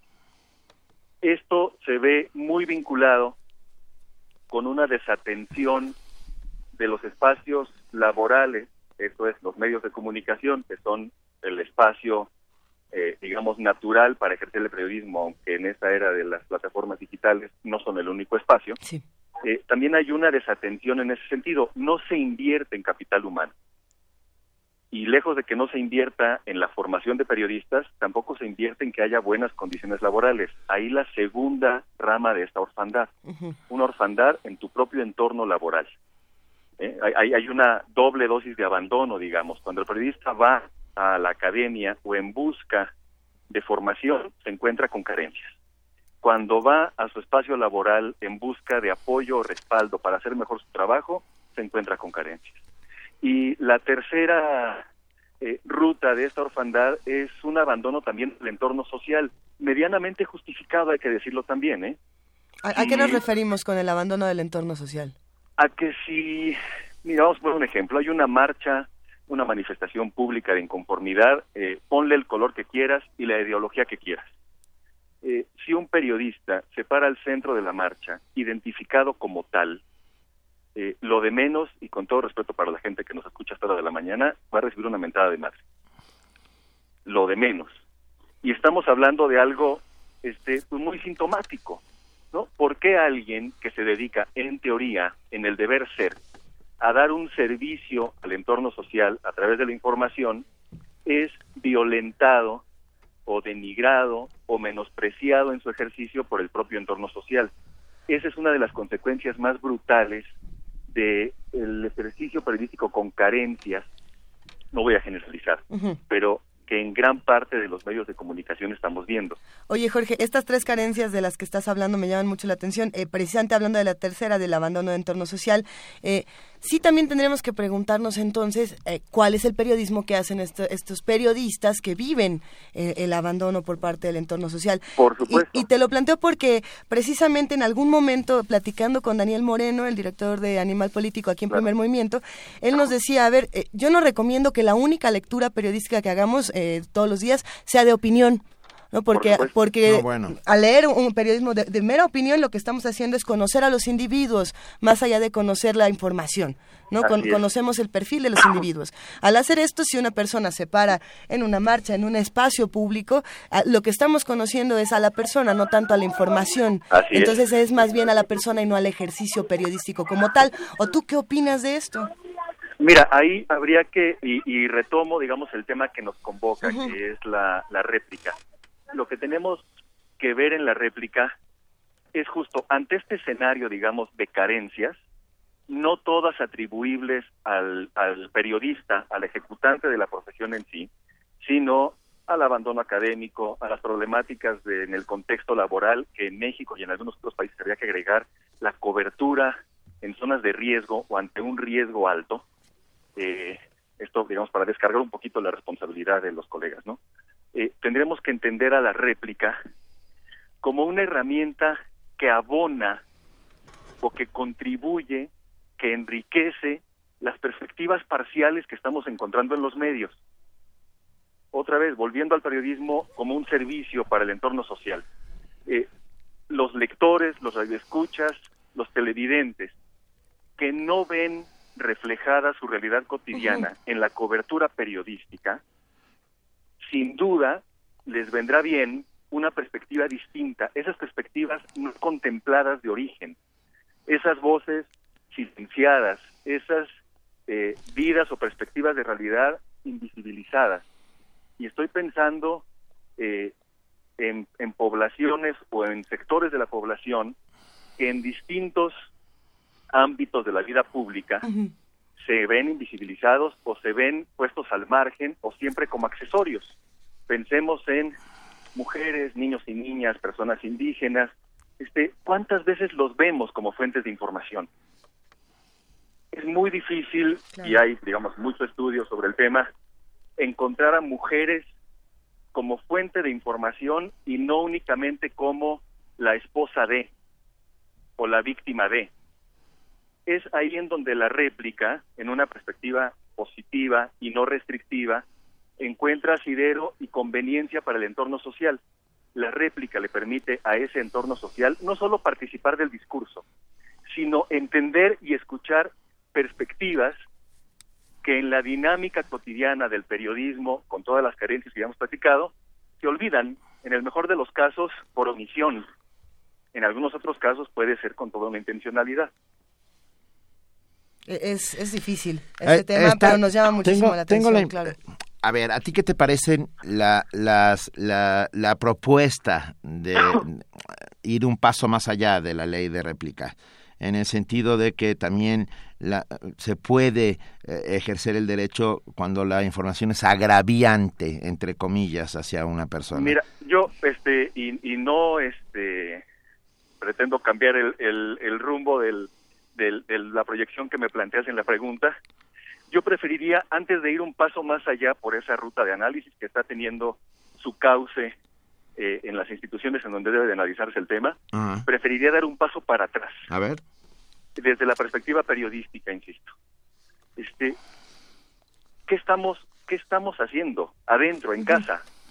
Este, y hay ejemplos en distintos medios del mundo en donde han tomado medidas olvídate de la réplica, de presentar información de la manera más robusta posible.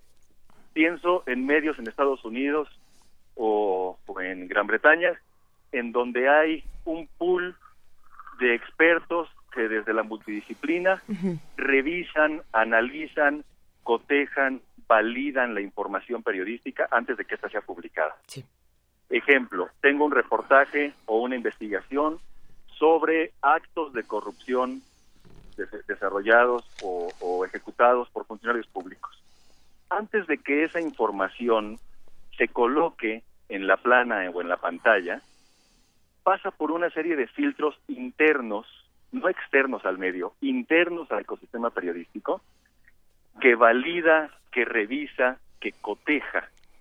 No el, no el producto final periodístico, no el reportaje, sino las grabaciones de las entrevistas en las cuales se sustenta esa investigación, la validez y veracidad de los documentos que integran el expediente de esa investigación, todos aquellos, todos aquellos elementos considerados por el reportero o por el equipo de investigadores que los llevó a concluir la versión X que quieren que sea publicada.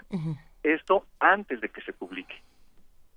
Digamos, por eso prefiero dar un pasito para atrás y ver, digamos, de salirnos un poquito de la burbuja en donde estamos todos de una u otra manera metidos, en donde nos cuesta mucho trabajo reconocer que nos equivocamos, que profesionalmente hay ocasiones en que nos equivocamos, que no contemplamos todas las fuentes, que la urgencia por publicar nos genera tropiezos, que esta dinámica de inmediatez nos genera prisas innecesarias y que al final estamos llenando en muchas ocasiones primeras planas o teasers de noticieros eh, con información que pudiera ser verosímil, digamos que encaja perfectamente en la interpretación colectiva de realidad. Digamos, hablar de corrupción y de funcionarios es muy fácil colocarlo en la agenda, vamos. Es muy fácil que mi abuela, como consumidora regular de medios de comunicación, eh, le suene la idea, ¿no? De corrupción y funcionarios. Va a decir sí inmediatamente. Lo que sucede es que estamos publicando estas investigaciones en muchos casos, insisto, no generalizo, sin el paso previo, sin validar toda la información Cierto. y no una validación íntima personal, porque yo como reportero puedo decir, yo confío absolutamente en mis fuentes y lo que me dijeron es real. Pero no estamos dando la oportunidad a que desde otras perspectivas y desde otras disciplinas haya una revisión. Insisto, está sucediendo desde hace varios años en medios en Estados Unidos y aún así, aún con estos filtros internos, encontramos que hay equívocos. Ante esos equívocos, ante esas omisiones en la construcción de interpretaciones de realidad, es en donde la réplica funciona como un garante de que las otras visiones se van a, se van a tener contempladas. Por eso me parece que está muy bien que haya una ruta de diálogo, de investigación desde la normatividad que es necesaria, Sí. pero me parece que para el trabajo este intestino del periodismo es muy conveniente dar un paso para atrás antes digamos acompañar aquellas discusiones aquellas propuestas aquellos debates pero también empezar a contribuir desde nuestra propia experiencia profesional. Estoy, estoy completamente de acuerdo con lo que dices. Eh, eh, compañero y amigo Jorge Israel Hernández, y sin embargo me queda ahí una sombra de duda que es ah, eh, con el derecho de réplica, ah, la, interpretación de la ley en este país siempre ah, ha dejado mucho que desear, ¿estamos de acuerdo? Claro, Bien, entonces una información agraviante puede ser simple y sencillamente una información real y sólida y, que haya sido eh, hecha a partir de pero bueno pero agravia en lo moral por ejemplo a aquel que se sienta aludido. Mi, mi preocupación es esa que, que a ver si no se llenan los tribunales de agraviados. Pues pues mira este evidentemente preocupa el qué va a pasar pero eso va más allá de la normatividad vigente o de la que pudiera modificarse. Evidentemente es, es una preocupación de nosotros periodistas el saber qué va a pasar con nuestro propio ejercicio profesional y su, y su regulación normativa. Este, he leído algunas este, inquietudes en distintos espacios eh, de opinión, en donde plantean, por ejemplo, una ruta en donde es que se van a saturar los espacios mediáticos de réplicas. Y vuelvo a lo que platicamos hace unos minutos y traduzco, se van a saturar de dichos, ya están saturados de dichos ya estamos saturados de dichos. Es que los políticos van a aprovechar la herramienta para eh, bañar las páginas de los periódicos de sus perspectivas. Ya estamos ahí. Hoy en día ya estamos en ese supuesto.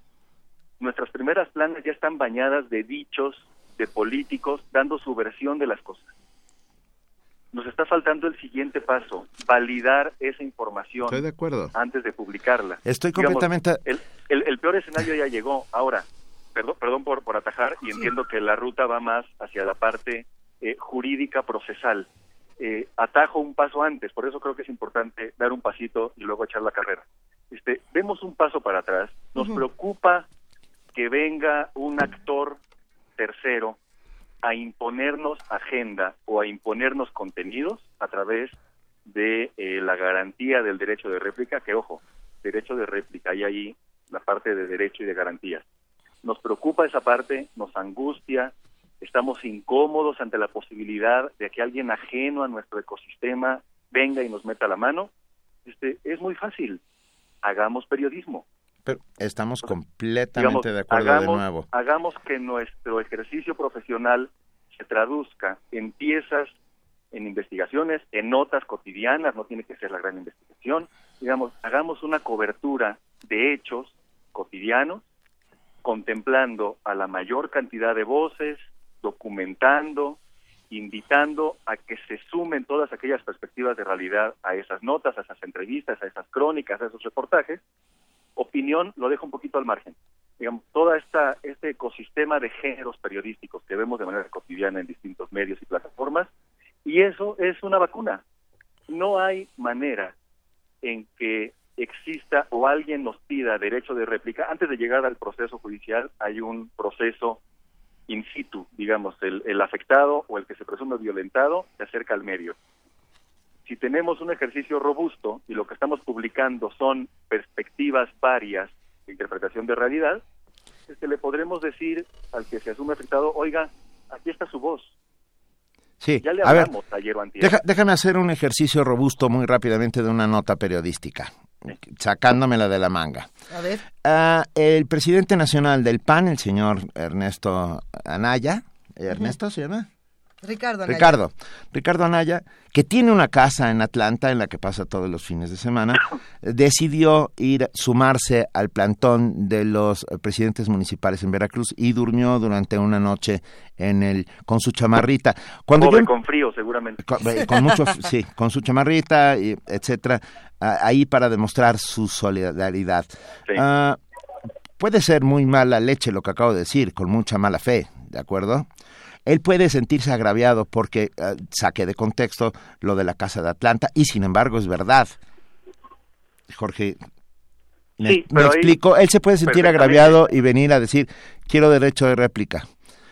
Claro, ahí lo que tendríamos que plantearle como medio o como periodistas o como responsables de la parte editorial, en este caso del, del medio en donde publicó, difundió la nota, es uno, vamos a lo básico, ¿en dónde está el agravio? Oiga, es que dijeron que tengo una casa. Sí, señor, usted la tiene.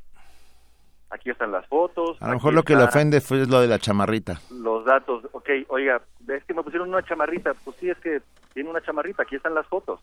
No compre su ropa en Woolworth y cómprala en otro lado. en- O sea, ya es un tema de mal gusto. Ya, sí, pues, ética, es que ¿no? mi preocupación es esa, que, que el agravio es algo a- absolutamente... eh, Sí, es algo completamente subjetivo. híjole, subjetivo. con- Claro, pero es que ahí fíjate, qué bien que planteas el, el asunto del- de la objetividad y la verdad, porque estamos partiendo de un principio rebasado este, desde mediados del siglo pasado, en donde se nos planteaba que el periodismo es aquel ejercicio profesional que nos plantea de manera objetiva la verdad. eh, Este, y ya estamos en un momento de madurez social en donde nos damos cuenta que ni la objetividad es tan objetiva ni la verdad es tan verdad. Así es. Y que en tanto los ejecutantes del oficio seamos subjetivos, evidentemente nuestro ejercicio, lo que escuchamos y lo que vemos, estará impregnado hasta el tuétano de esa subjetividad. Estará bañado de nuestras propias percepciones de realidad, estará bañado de nuestra experiencia personal, estará bañado de nuestra interpretación de lo que está sucediendo. eh. Es ahí en donde el ejercicio periodístico, si es tal, a través de la consulta de distintas fuentes, tanto personales, expertos, documentales, etcétera, etcétera, matiza, diluye el impacto que la subjetividad del que tiene la pluma genera en el contenido. Así es. Apenas estamos Entonces- arra- apenas estamos arrancando con esta conversación. Creo No, que es que, por eso digo, ha sido una, una conversación muy, po- digamos, un tema a debatir muy postergado. Ujú. ¿Por Así qué? es. Porque nos genera mucha incomodidad. eh, O sea, no nos gusta que se metan en nuestra parcelita, este, nosotros sabemos cómo cuidar a nuestros animales, este, no, no, no, no se metan con mis macetas, dijera aquel clásico. Este, y entonces cuando vienen, cuando vienen desde otras disciplinas a debatir, ojo, a debatir temas que nosotros asumimos, ojo, asumimos que son nuestros y no son nuestros. no. El periodismo, insisto, es un servicio y el producto de ese periodismo está enfocado o tendría que estar a mejorar las condiciones de vida del entorno social. Sin lugar a dudas. O por lo menos, o por lo menos a la búsqueda de la justicia. o por lo menos a una ruta que nos permita que a través de la información mi abuela pueda tomar decisiones. Eh, así es. Eh, nosotros tenemos que despedir esta conversación por el momento, Jorge Israel Hernández. Tendremos que repetir o seguirla. Porque- Cuando gusten, yo encantado de la vida. Sin duda se quedan muchas cosas pendientes. Habrá que discutir si el periodismo sufre tres veces orfandad que está sufriendo la sociedad. Lo preguntaremos en otra ocasión. Mil gracias, Jorge. Estamos Gracias en a contacto. ustedes y que tengan buen día. Vale, un abrazo. Vamos Chao. a escuchar como yo, Nova Lima.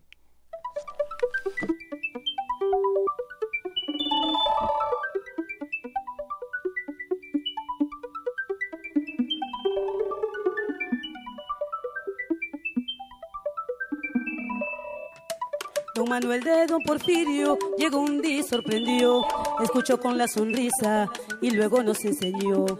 Muchos pueblos y cantinas por el mundo recorrió, quedó siempre con recuerdo de cada bar al que llegó. Y dijo, compadre, yo solo le pido, como dice el viejo vals, que el día de mi muerte no derramen lágrimas. Quiero que canten mi canción, quiero verlos desde arriba, quiero ver celebración. Gocen la vida como yo, Gocen la vida como yo, alegría. gocen la vida como yo, Vamos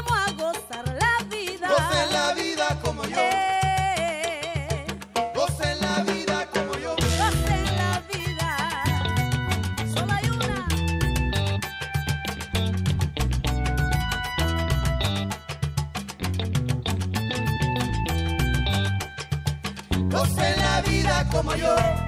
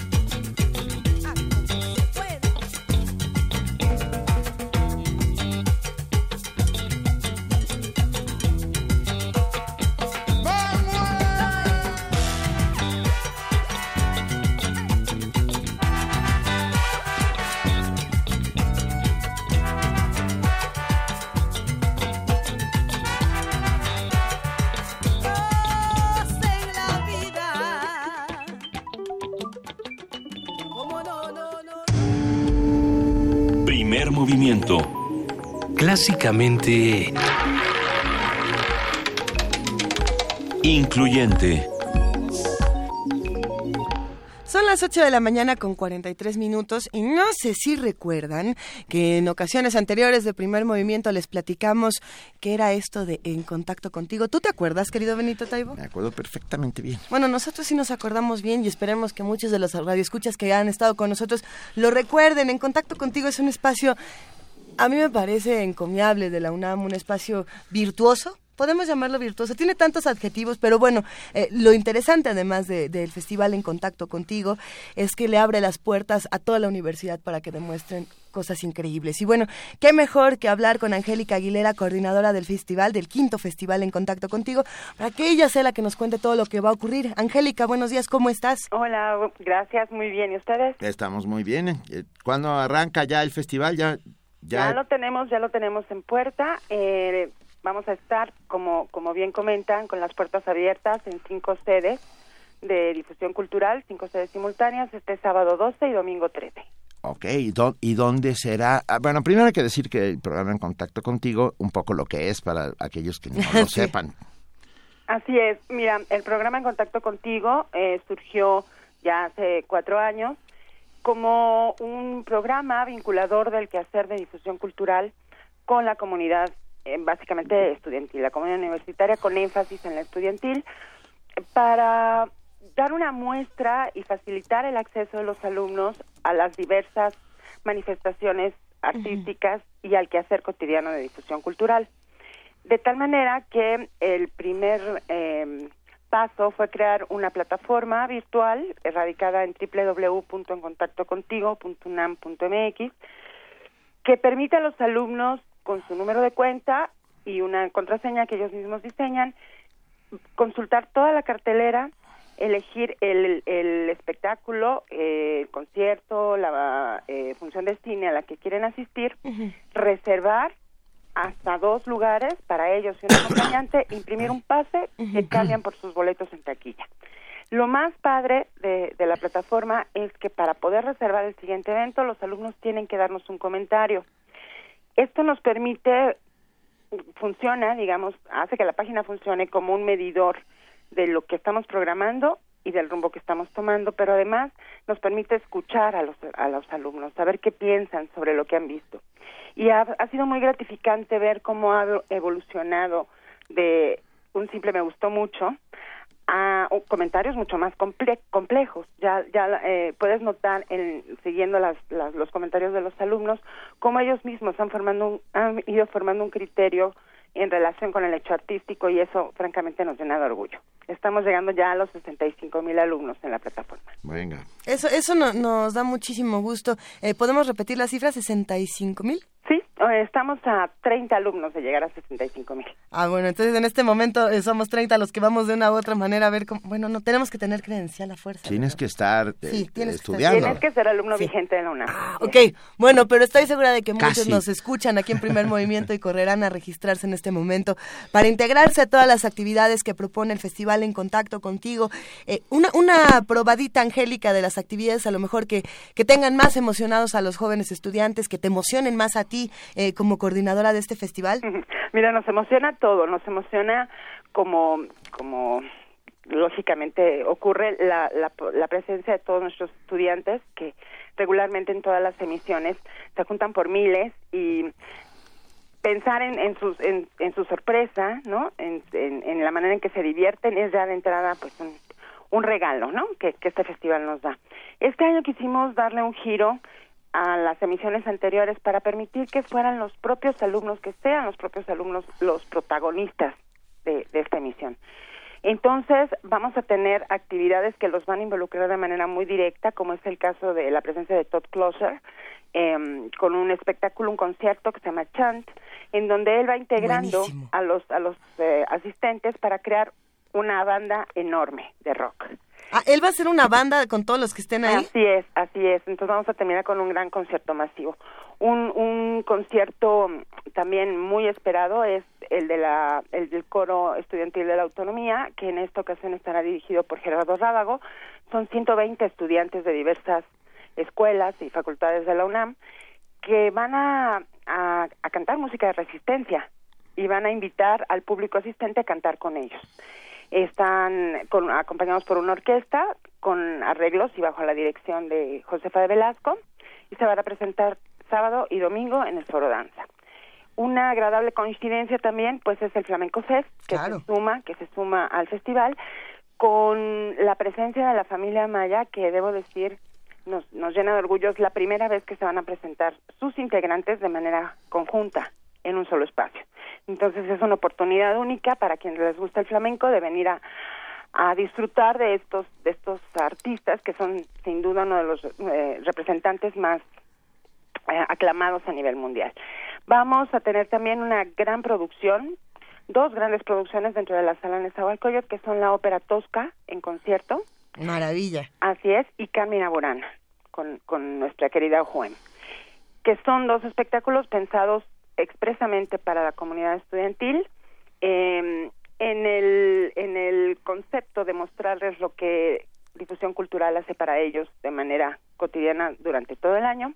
Y vamos a cerrar el domingo con una, una banda muy especial que se llama la Non Plus Ultra Orquesta, que es una, es una banda muy visual que combina el arte circense con eh, personajes de Verne, de Wells, eh, para tocar ska, música balcánica, hacer como un recorrido por las músicas del mundo. Y además, dada la efervescencia del reto maniquí en las redes sociales, la banda eh, propuso eh, sumar, sumarnos para hacer el primer, el primer reto masivo en el transcurso del concierto el domingo a las 8 de la noche. Entonces, pues es, es una oportunidad para que los chicos vayan, se diviertan, ¿no? Disfruten y conozcan el Centro Cultural y las otras las otras sedes de difusión cultural como Casa del Lago, el Museo Universitario del Chopo, el antiguo Colegio de San Ildefonso, el Centro Cultural Universitario de Tlatelolco. Eh, Recordamos lo que se ha hecho en años anteriores eh, en el Festival En Contacto Contigo y siempre nos ha parecido un espacio que ha cambiado eh, la manera en la que se vive la universidad y la manera en la que los jóvenes viven a su propia universidad y no- no- nos encanta el ejercicio que están haciendo, Angélica. Oye, pero a ver, si yo, por ejemplo, quiero ir y quiero formar parte de la banda masiva, pero no de, de rock, y, pero no soy estudiante, ¿qué puedo hacer? ¿Si puedo ir de todas maneras a convivir con todos? Claro, que, que este, qué bueno que haces ese, ese énfasis. Y lleva su batería, Porque ¿eh? además estoy preparada. Ah, por favor. Em, el- este festival es eminentemente universitario, pero las actividades al aire libre pueden ser disfrutadas por todo el público. Yo creo que una de las características de En Contacto Contigo es que refrenda el compromiso social de la UNAM. Al permitir que el alumno invite a alguien de su círculo cercano, un amigo, la mamá, el papá, el novio, ¿no? De tal manera que la- el impacto en contacto contigo está en los alumnos, pero además se duplica y se triplica a veces. Y en el festival, pues no es la excepción. Tenemos actividades al aire libre. Debo decir también que estamos muy contentos de recibir en el festival a la obra de teatro de Aurora Cano, Cervantes versus Shakespeare, que es verdaderamente magnífica, es espectacular. Es una escenografía virtual que se va a proyectar en la explanada del MOAC contra los muros del museo perdón, y eh, los personajes están dentro de unas burbujas gigantes. Wow. Es verdaderamente espectacular y es, un, es, es, es, eh, pues una obra que estará abierta, obviamente, al público al aire libre. No- nos fascina la invitación. Vamos a compartir la página de En Contacto Contigo. Por lo pronto también tenemos por aquí la, la cuenta de Twitter, que si no me equivoco es arroba, a ver, vam- vamos a, es arroba En Contacto Contigo, ¿verdad? Ah, Así es, y hashtag Contigo UNAM. Con esta etiqueta los lleva a ambas redes. Contigo UNAM, perfecto. Y la página es en contacto contigo.unam.mx. Ya la compartimos aquí en las redes sociales de Primer Movimiento para que nosotros también estemos en contacto, Angélica. Pues les agradecemos mucho. Eh, nada más la observación de que con la URL oficial de Contacto Contigo, si al final ponen diagonal Festival 2016, van a entrar al micrositio donde está toda la cartelera en las cinco sedes. Te mandamos un abrazo, Angélica Aguilera, y mucho éxito en En Contacto con Finco Muchas Festival. gracias. Un abrazo también para ustedes y gracias por la invitación. No, hombre, gracias. Hasta luego. Y vamos con una izquierda, digo, con... Con una izquierda. O sea, una izquierda nota. Una nota izquierda, izquierda nota. ¿Qué te parece, Benito? Ya, Benito ha perdido el conocimiento en un ataque de risa. muy- ¿Ya? Venga, vamos con una nota. Todo se puede. León, vamos con una izquierda hacia algún sitio. Vamos, a- ¿Vamos por la izquierda? Vamos por la izquierda intentando hacer comunidad y, y- y poniendo la cara frente a estos tiempos. Lo que no se puede hacer es meterse debajo de un agujero. ¿eh? Tenemos que salir, plantar la cara, hacer comunidad y empezar a tomar decisiones por nosotros mismos, que nadie las tome por nosotros, ¿vale? Leonel Fernández, expresidente de la República Dominicana, ofreció una conferencia en la Facultad de Ciencias Políticas y Sociales de la UNAM, donde abordó el tema de la izquierda en América Latina. Nuestra compañera Dulce García tiene los detalles.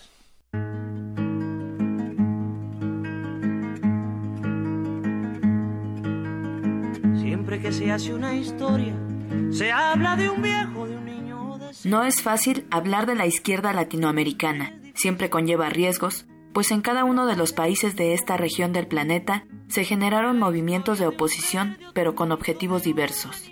Haití, por ejemplo, cobró una gran relevancia en América Latina debido a sus contribuciones a la idea de independencia que tiene toda la región. Así lo señaló Leonel Fernández, expresidente de República Dominicana, al ofrecer la conferencia magistral La izquierda latinoamericana en tiempos de crisis global en la Facultad de Ciencias Políticas y Sociales de la UNAM. Porque la independencia haitiana tiene una particularidad que no tiene ninguna otra independencia de un pueblo latinoamericano. No solamente es que rompe con el dominio colonial de una potencia europea, sino que al mismo tiempo que proclama su independencia, logra abolir en lo que Haití había hecho de abolir la esclavitud.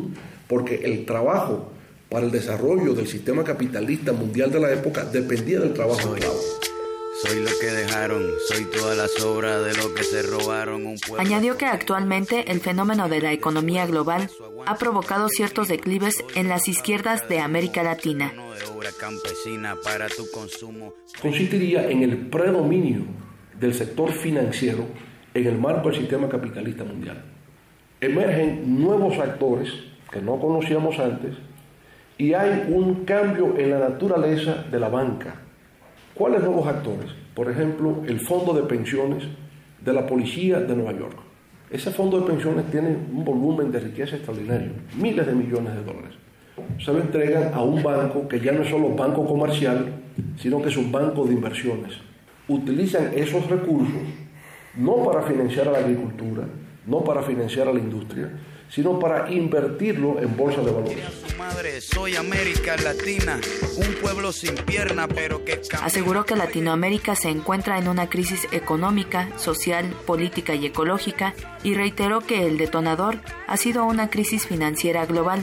No obstante, aseguró que a pesar del declive de la izquierda, no se pueden dejar de lado sus aportes para el desarrollo del mundo. Para Radio UNAM, Dulce García.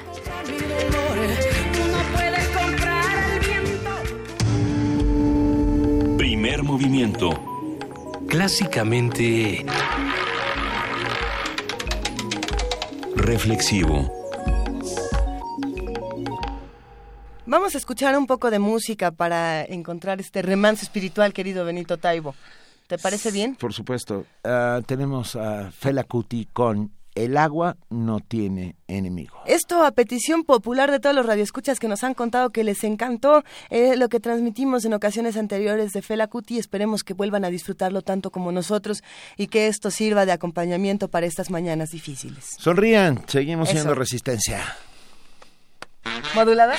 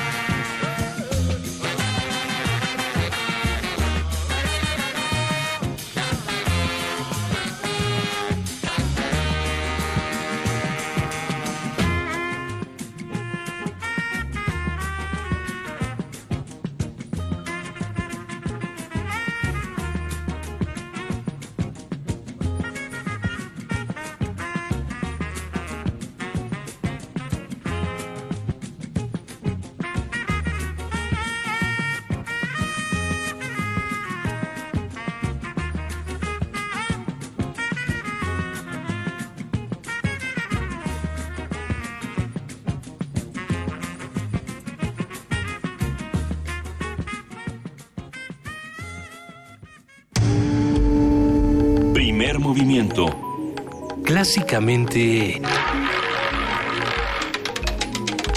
Universitario.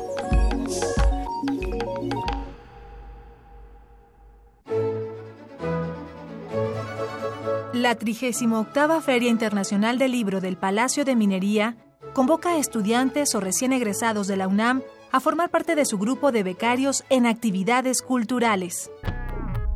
Buscamos iniciativa, excelente comunicación y facilidad para trabajar en equipo. Se ofrece remuneración económica. Entra a filminería.unam.mx y consulta las bases. informativo. La UNAM. Alma Iglesias Alanís, egresada de la carrera de Relaciones Internacionales de UNAM, estudia en la Universidad de Lengua y Cultura de Beijing, en China. Estudió el idioma dos años en el Centro de Enseñanza de Lenguas Extranjeras de nuestra universidad, lo que le permitió aprender el chino mandarín y de esa manera aprovechar esa oferta académica. Alumnos de la Escuela Nacional de Estudios Superiores Campus León realizaron un viaje a Ciudad Universitaria con el objetivo de conocer y apreciar la historia de su universidad, espacio considerado Patrimonio Cultural de la Humanidad. Nacional. Claudia Ruiz Massieu, secretaria de Relaciones Exteriores, dijo que la llegada de Donald Trump a la presidencia de Estados Unidos abre una etapa para construir una agenda compartida entre ambos países. Mantener los puentes y la interlocución con el equipo del entonces candidato y hoy presidente electo, hemos mantenido estos puentes de comunicación y hoy en esta nueva etapa de una etapa de transición, bueno, pues se abre una, un espacio, una nueva oportunidad para plantear los temas que a México le interesan, para encontrar esos puntos de coincidencia y para seguir construyendo hacia el futuro, insisto, en esta relación que no inició ni concluyó con una jornada electoral, sino que es una relación estratégica permanente y cotidiana, esencial para el futuro de México y esencial también para la vida de millones de mexicanos aquí y también allá en Estados Unidos. El presidente de México felicitó a Donald Trump por su triunfo. A través de Twitter reiteró su intención de analizar temas de la agenda bilateral. Ricardo Anaya, líder nacional del PAN, se sumó a la toma de Palacio de Gobierno de Veracruz, ocupado por alcaldes que exigen los recursos federales. Internacional. Médicos hondureños se manifestaron en Tegucigalpa para protestar contra las reformas privatizadoras del presidente Juan Orlando Hernández. Habla Suyapa Figueroa, presidenta del Colegio Médico de ese país centroamericano. La razón es decir no a la privatización, no a que el Estado se deshaga de la obligación que tiene de velar por la salud de la población hondureña. No queremos más entrega de lo público a manos privadas que solo buscan el lucro, que solo buscan el obtener una ganancia. La salud ahora vista como una mercancía, eso no lo podemos aceptar. Sindicalistas argentinos se pronunciaron en contra del gobierno de Mauricio Macri, pues aseguran que sus políticas no dignifican el trabajo. Habla María Tango, vocera del Partido Obrero. Es una lucha de conjunto contra el ajuste. Esta medida es nacional, se está reproduciendo en muchas provincias del país y está protagonizada por las organizaciones sociales que no estamos dispuestos a transformarnos en simples administradores de la pobreza que deja la política del macrismo. La misión de la ONU en la República Democrática del Congo confirmó que 32 de sus cascos azules resultaron heridos durante un patrullaje en Goma como consecuencia de una explosión que también causó la muerte de una niña de 8 años. Inmediatamente después del incidente desplegamos una fuerza de reacción rápida en la zona para garantizar el perímetro y para proteger a los civiles de ese barrio. También enviamos a un equipo multidisciplinario de investigación para que determine con precisión las razones o circunstancias de la explosión.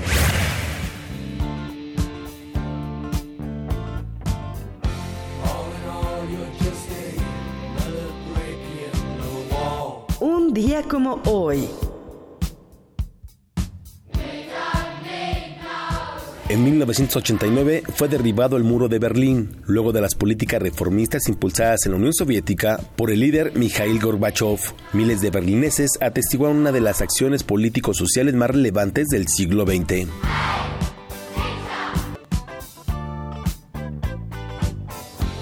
Hasta aquí el reporte. Buenos días.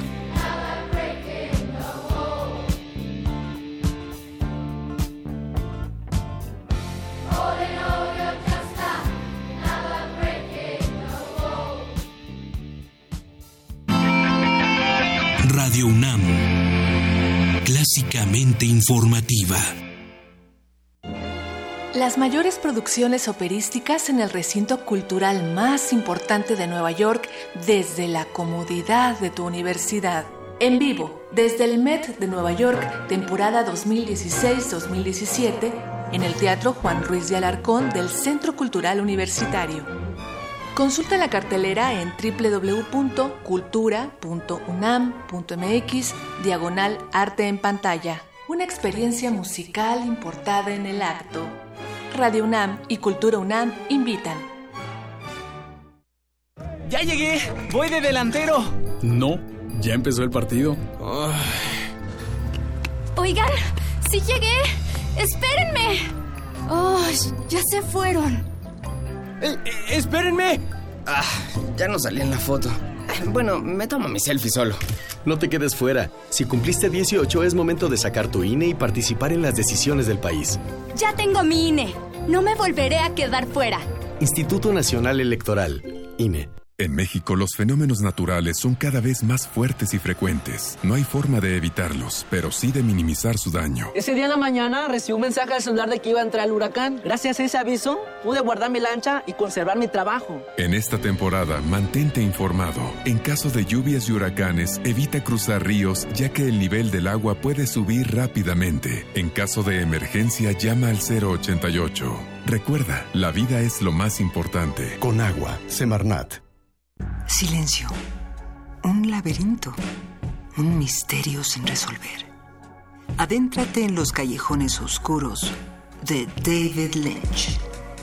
Cineclub Radio Cinema trae para ti una selección que te mantendrá en vilo. Dunas, Blue Velvet, Corazón Salvaje, Lost Highway, Mulholland Drive e Inland Empire te esperan los miércoles de noviembre y diciembre a las 18 horas en la sala Julián Carrillo. Ven y descifra el imaginario de uno de los cineastas más representativos del siglo XX. Primer movimiento.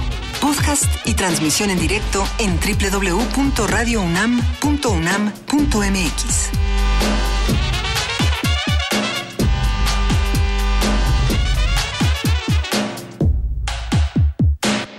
Son las 9 de la mañana con 7 minutos. Agradecemos a todos los que nos llaman y nos escriben, como lo hacemos todos los días. Y nos, nos escribe Ana Salazar, le mandamos un enorme abrazo porque nos manda un mensaje eh, muy bello. Ella nos dice, eh, gracias por poner a, a Fela, Fela Kuti, se me devuelven tantito la fe. Si él pudo con el régimen en Nigeria, nosotros podemos también.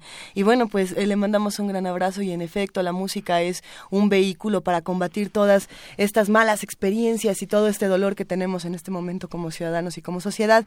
Y bueno, en el Centro de Investigaciones Interdisciplinarias en Ciencias y Humanidades se está realizando el coloquio Pensar el genocidio, transformaciones académicas y artísticas a partir de la violencia. Esto se suma al trabajo interesante que está haciendo la universidad. Eh, nuestro compañero Isaí Morales preparó la siguiente nota. ¿Por qué no la escuchamos? En 1944, al intentar describir la política nazi de asesinato masivo, el abogado judío polaco Rafael Lemkin creó el término genocidio. El neologismo, adoptado por la ONU en 1948 para efectos jurídicos, significa, según la Real Academia Española, exterminio o eliminación sistemática de un grupo social por motivo de raza, etnia, religión, política o nacionalidad. Con el objetivo de analizar este crimen de lesa humanidad, del 8 al 10 de noviembre se lleva a cabo el coloquio interdisciplinario Pensar el genocidio, transformaciones académicas y artísticas a partir de la violencia. Al inaugurar el encuentro, Stephanie Graf, académica de la Universidad Autónoma Metropolitana Xochimilco, dijo que los procesos genocidas apuntan a una transformación de la sociedad. Se lleva a cabo una transformación de la sociedad en dos sentidos. El primer sentido, eh, eh, más obvio, es la dirección eh, donde el perpetrador quiere llevar a esa sociedad. Y el segundo, un poco más subterráneo, eh, podríamos decir que también ocurre una transformación dentro de las mismas disciplinas que reflexionan eh, sobre la sociedad, de esas conciencias críticas que, a partir eh, de la destrucción y a partir del- de las víctimas se proponen eh, eh, cuestionar sus propias certezas dentro de sus propias disciplinas. En la mesa Historizar la Violencia, Olivia Gall, académica del Centro de Investigaciones Interdisciplinarias en Ciencias y Humanidades de la UNAM, explicó que es desde el Estado donde se construye la idea de que la raza pura es la base de una nación. En los estados en los que el mestizaje eh, se convierte en razón de Estado, el racismo eh, eh, científico tradicional, digamos, no acepta la mestización. La sangre mezclada o impura crea naciones bastardas que no tienen un futuro promisorio y luminoso en América Latina, me parece, y en México es un, campeón de eso, hemos negado por décadas que hay racismo, justamente por eso. ¿Cómo va a ser racista un país que está, cuya identidad está basada en sangres y culturas mezcladas? No hay razones certeras que expliquen el por qué. Sin embargo, existen factores o conductas, como el individualismo, que podrían ayudar a entender el exterminio masivo a lo largo de la historia. En el coloquio se analizarán temas como la justicia internacional, el suicidio cultural, la memoria, el perdón y el olvido. Para Radio UNAM, Isai Morales. Primer movimiento. Clásicamente Universitario.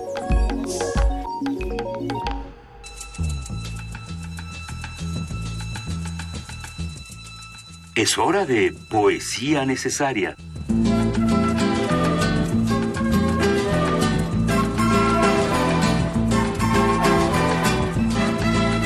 9 y 10 de la mañana y tal vez hoy la poesía sea más necesaria que en otras ocasiones.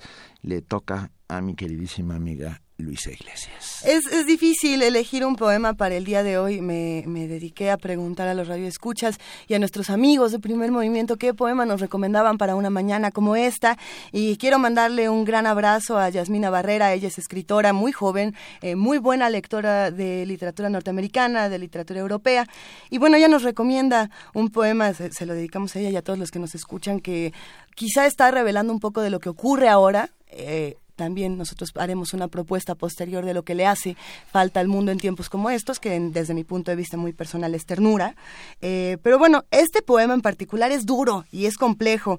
Eh, William Butler Yeats es uno de los poetas irlandeses quizá más importantes. Desde mi punto de vista el más importante. Estaba yo arrodillado, no sé si te diste cuenta. Cuando escuchaste Yeats. su nombre. Por supuesto. A ver, en el siglo XX Yeats cambia el panorama de la poesía irlandesa y de la poesía del mundo.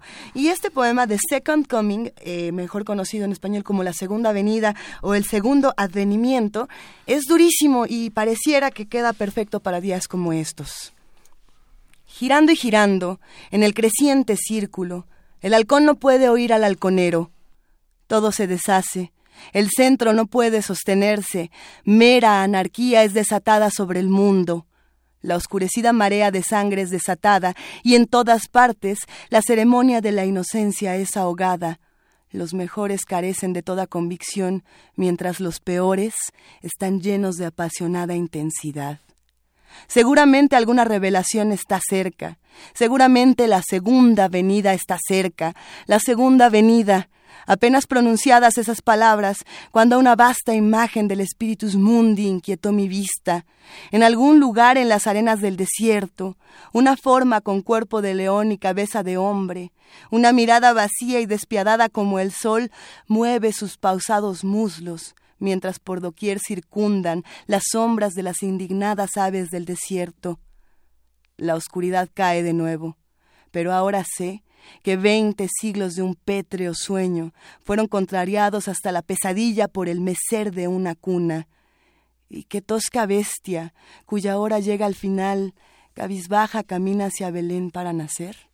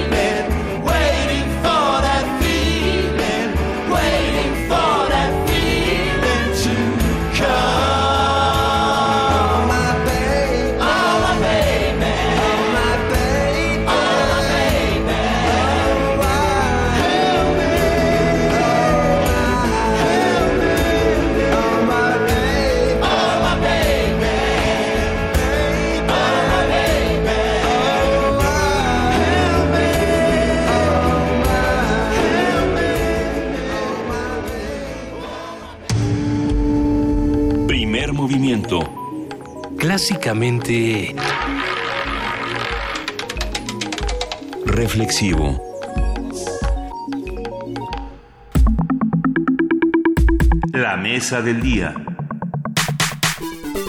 ¿Y qué dijeron? ¿No vamos a hablar de las elecciones en los Estados Unidos? Pues sí. Pues ni modo de Pues que sí. no. Pues claro que sí, nada más que estábamos aguantando hasta este momento. Y ahí vamos. A ver, con un controversial discurso anti-inmigración de proteccionismo nacionalista en lo económico y contrario a las élites de la clase política en Washington, este martes Donald Trump se impuso a la demócrata Hillary Clinton en las elecciones, con lo que se convirtió en el cuadragésimo quinto presidente de Estados Unidos. Después de una disputada campaña política y en contra de lo revelado por las encuestas o, lo pensado en las encuestas, el republicano sucederá a Barack Obama en la Casa Blanca tras conseguir 278 delegados en el colegio electoral, mientras que su oponente Hillary Clinton solamente obtuvo 218. A ver, voy a citar lo que hemos escuchado en distintos medios de comunicación, lo, lo, diremos en español para que todos podamos estar al tanto. Trump dice, le debemos a ella una deuda de gratitud por su servicio a nuestro país. Esto lo declaró en su primer discurso como mandatario electo al referirse aquí a Hillary Clinton. El magnate republicano emitió un mensaje conciliador, esto entre comillas cursivas, eh, negritas y demás, que contrastó con su discurso de campaña en el que manifestaba duras ideas de discriminación y racismo.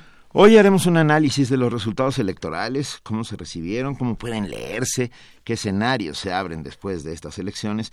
Y para ello yo damos la bienvenida al doctor José Antonio Aguilar Rivera, profesor investigador de la División de Estudios Políticos del CIDE. Doctor José Antonio Aguilar Rivera, muy buenos días, gracias por acompañarnos. Buenos días, gracias por la invitación.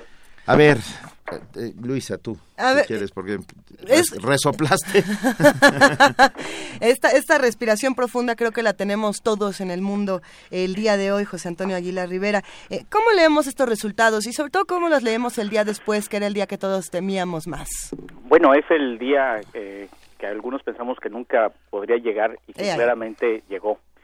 Y yo creo que nos da eh, una serie de sorpresas, nos da sorpresas porque una vez más los encuestadores, las encuestas se equivocaron, por un lado, eh, y también porque eh, revela una falta de contacto entre eh, las dos partes de ese país que es Estados Unidos, una parte que está compuesta por sus élites políticas, económicas, financieras, y otra parte de un país rural, poco educado, que se ha quedado atrás en el desarrollo económico eh, y que hasta ahora no se había manifestado con la claridad y la contundencia como lo hizo el día de ayer. Pero tú piensas que es ese pueblo poco educado el que salió en masa a votar por Donald Trump. No, no había muchos trumpistas de closet, por llamarlos de alguna manera. Bueno, lo, lo que sabemos por las encuestas de salida es que Trump obtuvo un porcentaje eh, muy mayoritario del el voto de los eh, norteamericanos con grados menores de educación, sobre todo los blancos. eh, y una cosa muy interesante y que para nosotros es relevante es que le apostó a aquella, aquella franja de la población norteamericana que ha sido eh, perjudicada por los procesos de globalización de los últimos 20 años, eh, 20, 30 años. Eh, estados que eran tradicionalmente demócratas como los de el Midwest, donde estaba la planta industrial norteamericana, particularmente el sector automotriz, eh, y que votaban demócrata, ahora dieron una voltereta y votaron por, eh, por Donald Trump. Yo creo que él entendió eh, que había un agravio social, eh, que no había encontrado una voz, un catalizador, y que él podía ser ese catalizador. Y yo creo que entre las élites eh, en Estados Unidos no se entendió esa capacidad de eh, movilización eh, significaba Donald Trump. Ayer escuché algo que me, que me llamó mucho la atención, a ver si nos ayudas a, desentrañarlo, José Antonio Aguilar Rivera. Ah, Florida, que era uno de los estados clave de alguna otra manera en esta elección, es ganada por, por Trump y ah, un, un observador ah, comentaba que tal vez, un observador de la cadena NBC comentaba que tal vez eh, parte de la culpa la tenía Barack Obama al haber hace dos semanas mm, El bloqueo. eh, eh, hecho mucho más suaves las sanciones, un acercamiento más hacia Cuba y parece ser que la vieja guardia cubana, los exiliados cubanos en Miami y en todo Florida, eh, lo resintieron y decidieron eh, transformar el, el sentido de su voto, que aparentemente iba a ser para, para, para Hillary Clinton. Sí, eh, bueno, eh, claramente eh, el voto latino no funcionó como lo previeron. Eh, yo creo, eh, Fl- Florida al final del día no fue el lugar donde se libró la batalla final como en el año 2000, eh, pero en todo caso las políticas hacia Cuba no explican por qué prácticamente el 40% de los eh, hombres eh, hispánicos latinos votaron por Donald Trump. Eso tiene que ver, eh, tiene que tener una, una causa más amplia que eh, las políticas hacia Cuba. Eh, lo mismo eh, aplica respecto a eh, las acciones del director del FBI. Claramente eso tuvieron un, un impacto cuando sale a reabrir la investigación de manera eh, temeraria e imprudente en los últimos días de la campaña. Pero yo creo que eh, esas explicaciones de coyuntura son más bien distractoras del fenómeno subyacente muy poderoso y de larga data eh, eh, que está teniendo lugar en la sociedad norteamericana. Sin duda. Aquí tenemos algunas preguntas interesantes que nos mandan eh, los que nos escuchan, José Antonio. Eh, una de ellas, por ejemplo, es eh, ¿quién realmente gana en esta elección? Refiriéndose, a ver, esta pregunta es en el sentido de si ganan, si los votantes realmente fueron representados, debido a que las elecciones tienen en Estados Unidos un proceso muy distinto al que, al que ocurre en México, por ejemplo. Bueno, yo creo que es una pregunta interesante. Yo creo que lo que está aquí claro no es quién gana, sino quién pierde. Eh, si aquellos que depositaron su confianza en Donald Trump van a acabar ganando al final del día, es una cosa que está muy en el aire. Lo que no está en el aire es que sabemos que las ciudades, las ciudades de las costas en Estados Unidos perdieron. Perdió eh, el sector más sofisticado, más integrado en la economía mundial, eh, perdieron las grandes universidades y el mundo universitario norteamericano, perdió el establishment intelectual de Estados Unidos, eh, perdieron los profesionistas eh, globalizados, integrados, todos ellos perdieron. Todos ellos perdieron. Fíjate, ahora la pregunta clave es, ¿cumplirá sus promesas de campaña? Bueno, yo creo que eh, a, a ver, aquí podríamos tener dos eh, interpretaciones. Una es la tranquilizadora, que es, bueno, este señor decía muchas cosas este, en la campaña, era estridente porque funcionaba para ganar votos, etcétera, y ahora se va a moderar y aunque no sea un político tradicional, se va a, compor- a comportar como un político tradicional. Esa es como la, la interpretación Como- tranquilizadora Como la esperanza, ¿no? o la esperanza Sí. del fenómeno. La otra es, este es un hombre cuyo capital político está puesto en que hace lo que dice, eh, a grandes rasgos. Es decir, eh, yo creo que eh, no se va a comportar como un político tradicional. Creo que lo que vamos a ver va a ser un, un- una tensión y un choque de las eh, de los engranes, en los engranajes institucionales y constitucionales de los Estados Unidos que van a ser puestos a prueba al máximo en los siguientes cuatro años eh, con resultados impredecibles. Eh, podríamos hablar entonces de los escenarios que, que se van abriendo eh, para, para no solamente para nuestro país, que bueno, en México todos probablemente estemos con, con la quijada este, en el piso, ya la pateamos, la intentamos recoger, en otros países también, pero quizá antes de, de hablar de estos escenarios, José Antonio, nos mandan una pregunta, Vanguardia Vieja hace, hace un comentario bien interesante, dice, eh, pregunta, ¿se equivocaron únicamente las encuestas? Y él apunta, se trata de una crisis profunda política, en, en la ciencia política y en los politólogos, y yo agregaría también en los periodistas y en todos los medios de comunicación que nos encargamos de una u otra manera de cubrir este, este fenómeno. ¿Qué opinas? Yo creo que tiene razón. Eh, yo eh, los eh, retaría a identificar el nombre de un solo politólogo académico norteamericano prominente que haya sido influyente o una voz en este proceso electoral Cierto. y creo que no hay ninguno. Es decir, hay un fracaso eh, de la ciencia política académica claramente por entender, explicar e inclusive reconocer la importancia de lo que está ocurriendo en ese país.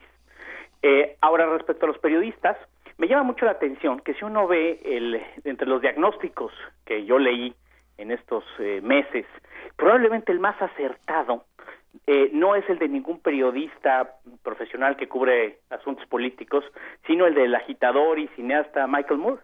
Perdón. Eh, porque él predijo Sí. con bastante Sí, eh, claridad. precisión Sí. cómo iba a ser el camino a la victoria de Donald Trump en el Midwest, en el en el eh, oeste eh, medio oeste eh, norteamericano. Eh, yo creo que eso es interesante porque eh, Moore es un hombre eh, de los extremos, es. de la extrema izquierda. Y yo creo que eso eh, eso lo que devela es que solo los que estaban en los en, en, en, la, en la antípoda de donde estaba Donald Trump podía entender realmente el agravio que estaba capturando Donald Trump. Y la, eh, la opinión pública, los medios más tradicionales, más en el centro, más en el establishment de Nueva York, de Washington, no estaban en contacto con el malestar que Moore sí percibió en, eh, en el centro, en el corazón de ese, de ese país, que no es un país, son dos países, como podemos ver. Eh, yo creo que son más de dos países, pero bueno, tengo frente a mí la gráfica final de, de votos emitidos, en la cual eh, Clinton gana 59 millones 177 mil 303 votos y Trump 59 millones 41 mil 250 votos. En número de votos, ah, Clinton está por arriba con el 47.6 contra 47.5. Es tal vez una de las elecciones más cerradas. Yo sé que no se cuenta así eh, el voto en los Estados Unidos, Estados que Unidos, ¿no? los tiene que ver con los colegios electorales y no con el número de sufragios emitidos, pero es tal vez la elección más cerrada en la historia iba a decir reciente, pero creo que es en la historia de los Estados Unidos. Pues lo, lo, lo que lo que tenemos es un eh, bueno por, por lados, el, el legado institucional de una democracia que funcionó razonablemente bien por más de 200 años. Esta cosa del colegio electoral es una invención del siglo XVIII Sí. y que está todavía con, con, con nosotros. Cu- Cuando, cuando Estados Unidos no estaba poblada como está poblada hoy. Así es, igual cuando no había y cuando había muchas reservas sobre las ideas del voto directo. El voto indirecto, los, los colegios electorales eran mecanismos eh, de para filtrar, digamos, la voluntad popular. Eh, yo creo que el, el legado de esta elección es de una enorme polarización que ya existía, eh, que se fue gestando en los ocho años de eh, Barack Obama, eh, y por eso es- esto no se va a ir. Eh, este es- esto, eh, este, este, este fenómeno de eh, dos países eh, que se odian Es decir, aquí no estamos hablando de una elección cerrada donde al final del día la- lo que está en juego es poco o las eh, eh, las diferencias ideológicas son menores, etcétera. Estamos hablando de dos países que se odian entre sí.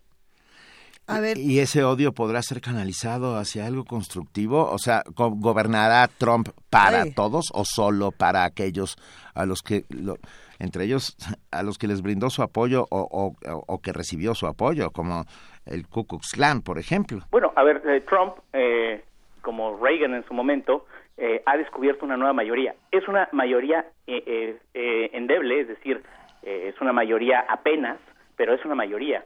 Y yo creo que va a tener muy claro que va a tener que entregarles cosas simbólicas y, y efectivas para, para poderla mantener. Entonces, sí. eh, eso eso no eh, no habla bien en términos de una política más equitativa, más equilibrada de reconciliación. Aquí entra algo interesante, me parece, José Antonio, y es eh, esta, esta ideología o esta manera en la que los estadounidenses que votaron por Trump están reflexionando su voto y están eligiendo a sus gobernantes, también se va a poner a prueba en los próximos meses, eh, y esto ya acercándonos a los escenarios, ya que eh, en, si realmente se cumplen todas las promesas de Donald Trump o, o se proponen como, como ya, digamos, hechos, me, me parece que muchos de los que han dicho esto me gusta, quizá bueno, esto no me gustaba tanto, ya, que lo veo como algo real, como algo que se puede tocar, como algo tangible. ¿Qué opinas?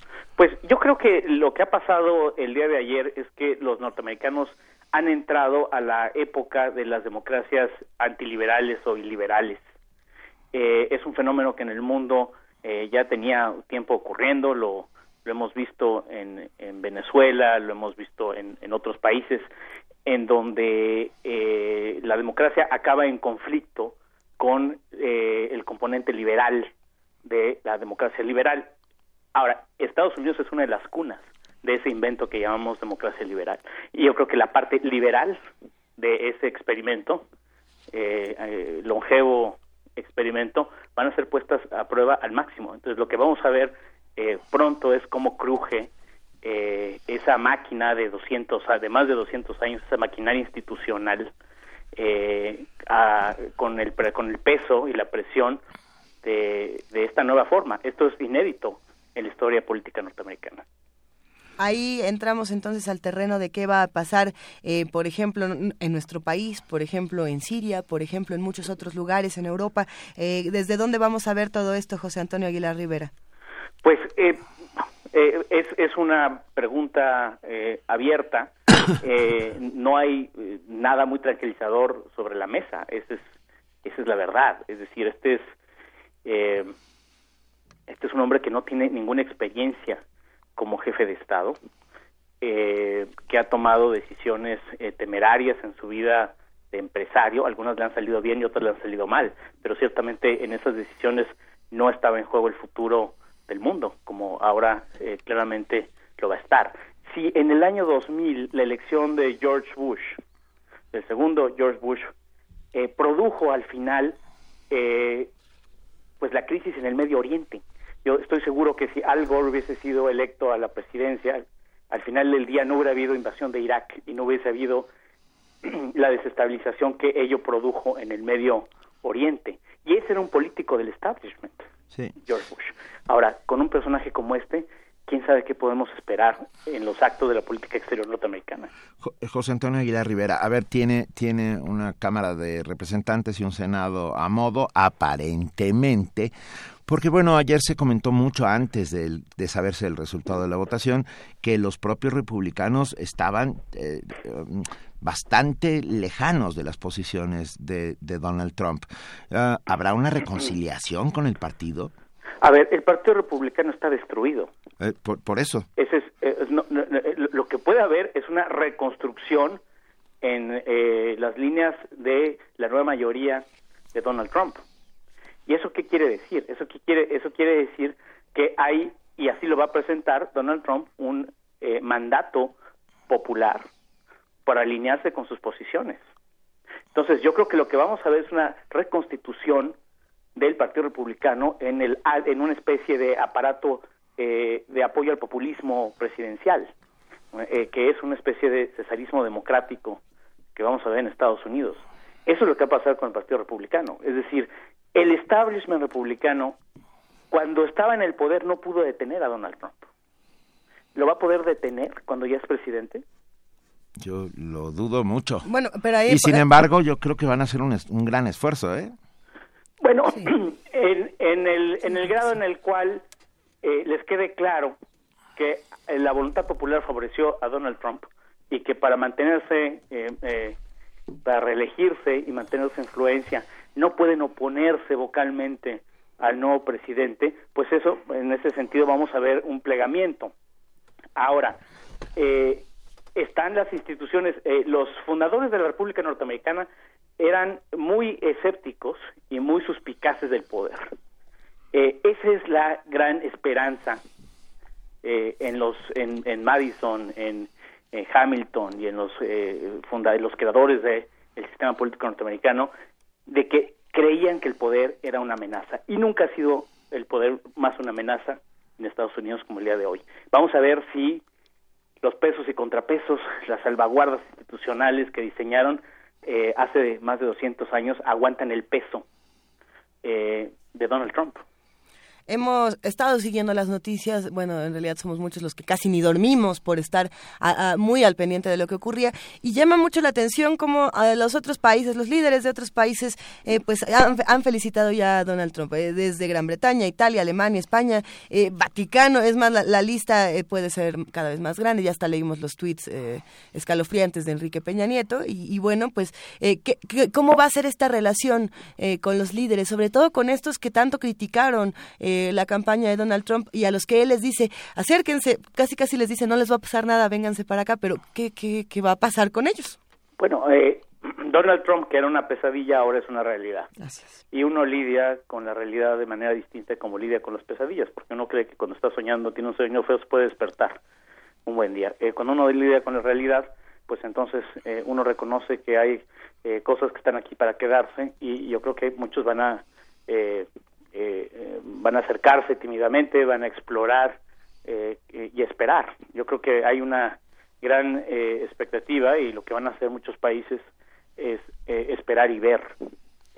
Obviamente el más interesado en este momento pues es México, porque no, ni para ningún país había sido tan, tan amenazadora la campaña de Donald Trump como para el nuestro. Vamos a ver cómo, cómo procede, pero eh, yo creo que el pronóstico es malo, es decir, si ganó por los estados del Midwest, eh, eso es por el agravio del, del TLC.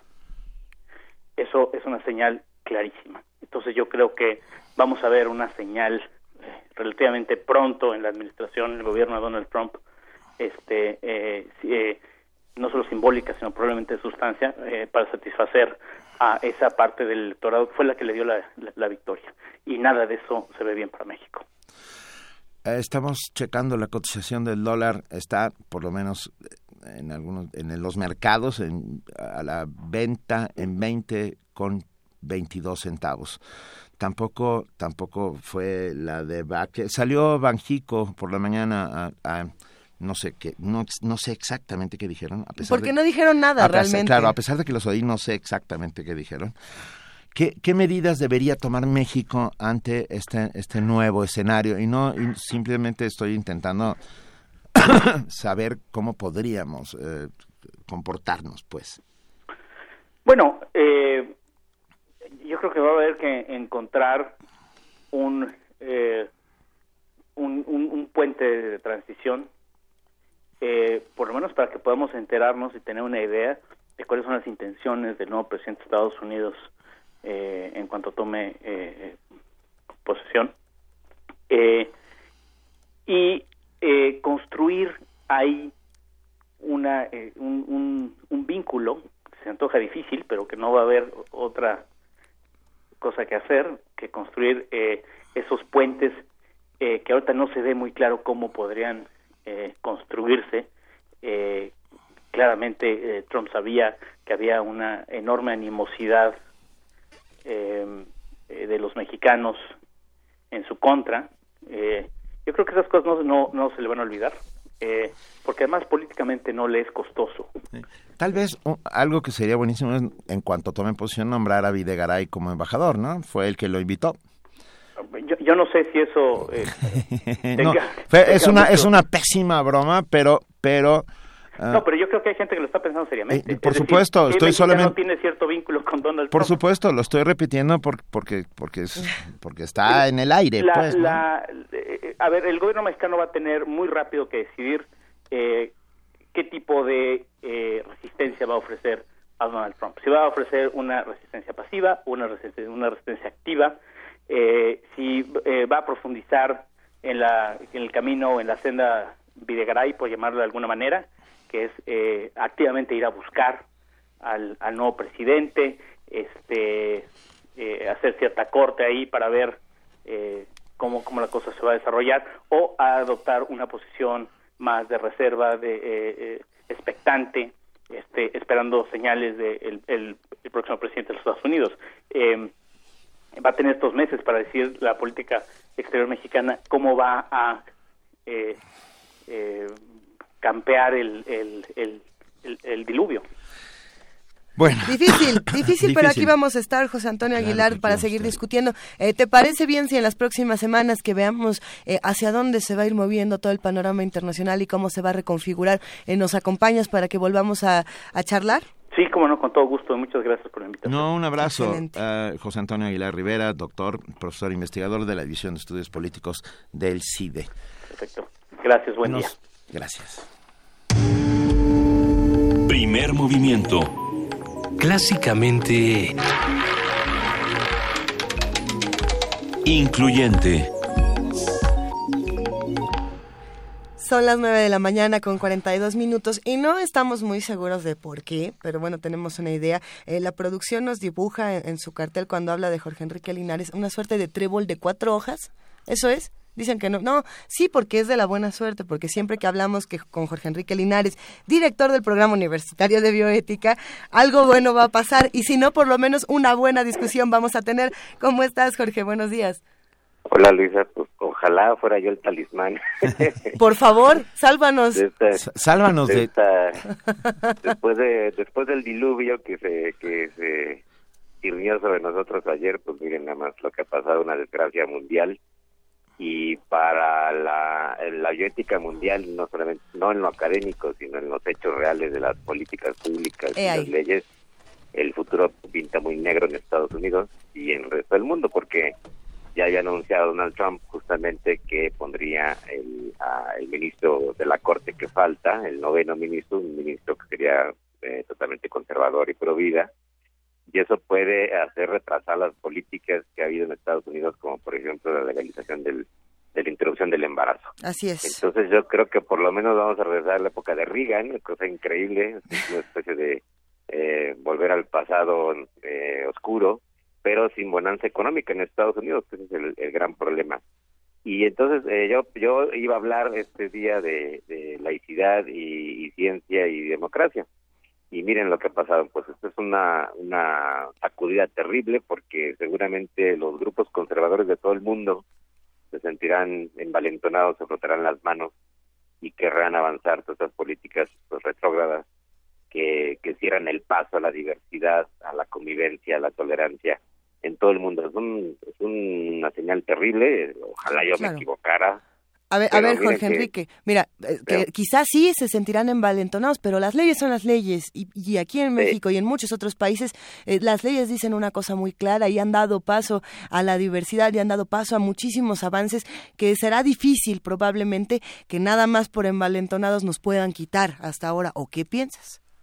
Sí, no, eh, pues se va a dar toda una, toda una verdadera lucha, digamos, entre distintas eh, facciones. Bueno, todo el sector del mundo, eh, digamos, liberal, eh, en ese sentido, que apoya la diversidad, la tolerancia, la, la inclusión, la, la apertura de derechos, pues tiene que trabajar muy duro y estar muy alerta ahora, ¿no? Tanto en Estados Unidos como, como en el resto del mundo. Porque la reacción sí viene seria, yo creo yo me temo que sí, porque estos no son solamente palabras, eh, este hombre va, va a realizar acciones y veremos entonces cambios eh, probablemente en los próximos eh, meses en ese tipo de, de, de políticas que eh, inciden en, digamos, pues en la convivencia diaria y en, y en los derechos. Supongamos que las leyes no son tan fáciles de cambiar, pero luego sí, ¿eh? porque aquí hay mayoría republicana tanto en el Congreso como en el Senado. Cierto. Entonces esto es una señal terrible para el resto del mundo y un mensaje eh, de, bueno, primero de la división tremenda que hay entre los dos sectores eh, y la pugna política que se va a dar, pero que ahora han tenido una victoria tremenda, ¿no? Y a ver, esta- Este, estas políticas que, que probablemente se modifiquen y que, y que será difícil para el resto del mundo asimilar y modificar, eh, ¿van a llegar, por ejemplo, a México? Es decir, estos cambios, eh, no podríamos decirles derechización, pero esta conserva... ¿Cómo, Sí, cómo lo, sí cómo lo calificamos? Conservadurismo. Este Sí, conservadurismo, conservadurismo. puede trasladar la frontera que además nos quieren poner con, con muro este Sí. incluido eh, y llegar hasta aquí a, a México y cambiar cosas también. Sí, por supuesto, porque la sociedad mexicana no es precisamente la más abierta y, avanzada del mundo. Esa es la verdad, ¿no? Y, y el conservadurismo, digamos, sí se contagia por todos lados. Entonces, eso es lo- a mí lo que me preocupa. Ahora, no quiere decir que, como ustedes dicen, que, que, que podamos sentirnos de entrada ya derrotados y que el mundo va a cambiar de, de la noche a la mañana, pero sí es una victoria muy, muy fuerte muy simbólica que va a despertar, digamos, todos estos movimientos en el, en el resto del mundo. Pero es una tendencia, ¿no. Jorge? Es, una tendencia sí. mundial. Sí. Y, y otro otro tema importante porque eh, Donald Trump, eh, pues como ha mostrado toda su ignorancia y su y, y, y su desinterés total por el conocimiento y por la ciencia. Recuerden que ha habido desplegados de la comunidad científica norteamericana diciendo el, el peligro que significaba la elección de este hombre. Entonces es el, un presidente abiertamente, podemos decirlo así, anticientífico, imagínense eso, ¿no? Así es. un tipo que no cree en el cambio climático, un tipo que no cree en el conocimiento y en su capacidad de, de modificar y de, y de civilizar a las sociedades. Entonces, esto es, es también preocupante porque eh, ya no digamos que pueda establecer políticas que eh, vayan poniendo restricciones a la investigación, por ejemplo, con embriones o la investigación en biotecnologías, etcétera, sino que eh, simplemente es un individuo que no no, no escucha eh, eh, a los expertos en, en ciencia en cualquiera de las materias, ¿no? Y esto es también preocupante. O sea, por primera vez, abiertamente, que los republicanos siempre han sido así, por ejemplo, pero abiertamente pues, tenemos un presidente que simplemente desconfía del conocimiento científico. Así de simple, ¿no? Eso, es- eso también es bastante preocupante para muchos temas en bioética, en investigación científica y también pues en el ámbito de, de las relaciones políticas. Una vez más, Darwin se está retorciendo donde quiera que se encuentre. Sí. Sí, en efecto. Yo creo sí. que sí. Difícil, ¿cierto? Es que es algo que vamos a tener que ir viendo paso a paso, porque yo creo que son muchísimos los, los temas eh, que- y las discusiones que ahorita, por ejemplo, hacemos un Darwin, un Hemingway, es que me quedé pensando. Exactamente. Sí. Hay que ir viendo qué va pasando poco a poco y, y cómo reacciona todo el mundo civilizado, liberal, educado, científico, que pues nos queda, digamos, eh, pues mucho trabajo por hacer porque no no tenemos, me incluye, digamos, en, eh, optimistamente en todo este sector, eh, influencia eh, eh, suficiente en el resto de la sociedad, ¿no? Y no solamente en Estados Unidos, sino en muchos países. La gente está está eh, alejada de, de todo ese círculo rojo de la opinión eh, ilustrada y del conocimiento científico y del análisis político, ¿no? Eso, eso nos ha demostrado la elección de ayer, con ese voto oculto de los norteamericanos, de una mayoría silenciosa que descree todo esto, igual que este hombre. Jorge, Jorge Enrique Linares, director del programa Universidad de Bioética, muchas gracias como siempre por estar aquí con nosotros y brindarnos un montón de claridad. Gracias a ustedes y bueno, pues hay que trabajar durísimo y vamos con calma, como dicen, con serenidad a ver qué está pasando, qué, qué va pasando cada día. Sí, porque que- yo tengo la sensación de que en este momento estamos como muy alterados todos y, y, y, y- y no siento que vaya a hacer como lo estamos pensando. Confío en ello, pues, ¿no? Ajá, ajá. Tenemos que tener un poco de esperanza. Sigamos trabajando, querido Vamos a Jorge. Enrique Linares. Gracias, Jorge. Muy bien, un abrazo. Abrazo. Nos vemos. Un abrazote. Nos oímos la próxima semana. Claro que Hasta sí. luego. A ver, eh, tenemos una nota. Reformar el artículo 10 de la Constitución para que los mexicanos porten armas de fuego no disminuiría la inseguridad, por el contrario, generaría mayor violencia. Nada más eso faltaba, Sí, perdón. La información perdón. con nuestro compañero Isaí Morales. Datos del Instituto Nacional de Estadística y Geografía, INEGI, revelaron que en los últimos años el índice delictivo del país se incrementó hasta un 93.7%. En este contexto, el senador panista Jorge Luis Preciado propuso ante el Senado una iniciativa para reformar el artículo 10 de la Constitución a fin de permitir a los mexicanos portar armas de fuego para su seguridad y legítima defensa en sus automóviles y negocios. No obstante, para la maestra Anelia Tello, académica de la Escuela Nacional de Trabajo Social de la UNAM, la iniciativa aportaría al combate de la inseguridad y, por el contrario, generaría mayor violencia. No se tomó la molestia de sentar en ningún estudio lo, que está proponiendo. Si vemos la cantidad de muertes que han ha aumentado con el uso del arma de la propia víctima es considerable. En comercios tampoco vamos a darle mayor violencia a los asaltos, a cualquier evento de inseguridad que se dé, porque además de que la gente no está preparada, ni siquiera necesariamente son los dueños de los locales los que van a hacer uso de las armas. Un sondeo realizado por el Gabinete de Comunicación Estratégica reveló que 6 de cada 10 mexicanos están a favor de la posesión de armas de fuego. No obstante, el 68.6% de los encuestados consideró que esta medida no reduciría la inseguridad. Al respecto, la especialista aseguró que la población no se encuentra preparada para manejar adecuadamente las armas de fuego, debido al clima de tensión que enfrentan ante los altos niveles de inseguridad. Pero en México no estamos acostumbrados a tener un arma y además aunadas a los problemas que tenemos de impunidad, produce enojo, produce impotencia, produce violencia y luego con armas de fuego, pues en realidad sí me parece una irresponsabilidad total poner a, a discusión este tipo de iniciativas.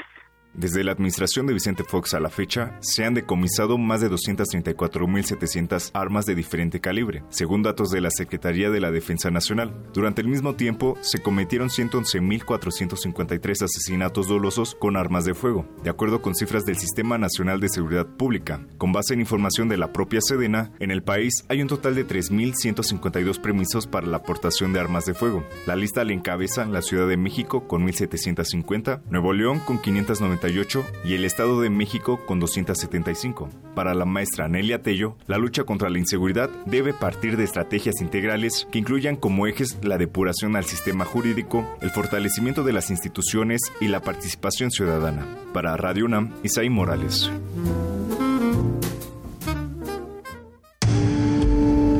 Primer movimiento. Clásicamente... Diverso.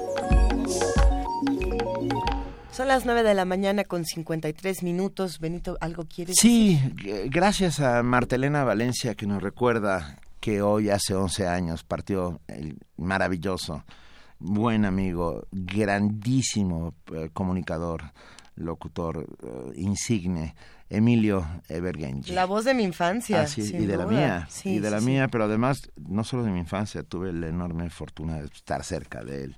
Eh, un tipo, un activista, un hombre que siempre estaba del lado de las mejores causas, una, una- un referente para todos nosotros como radio.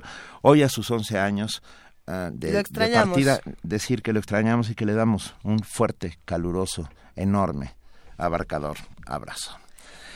¿Y qué Y va a pasar? ¿qué va a pasar? Es que yo sentí como un murmullo, pero luego no supe qué fue y luego... ¡Ay! ¡Ay! ¿Sí? ¿Ves?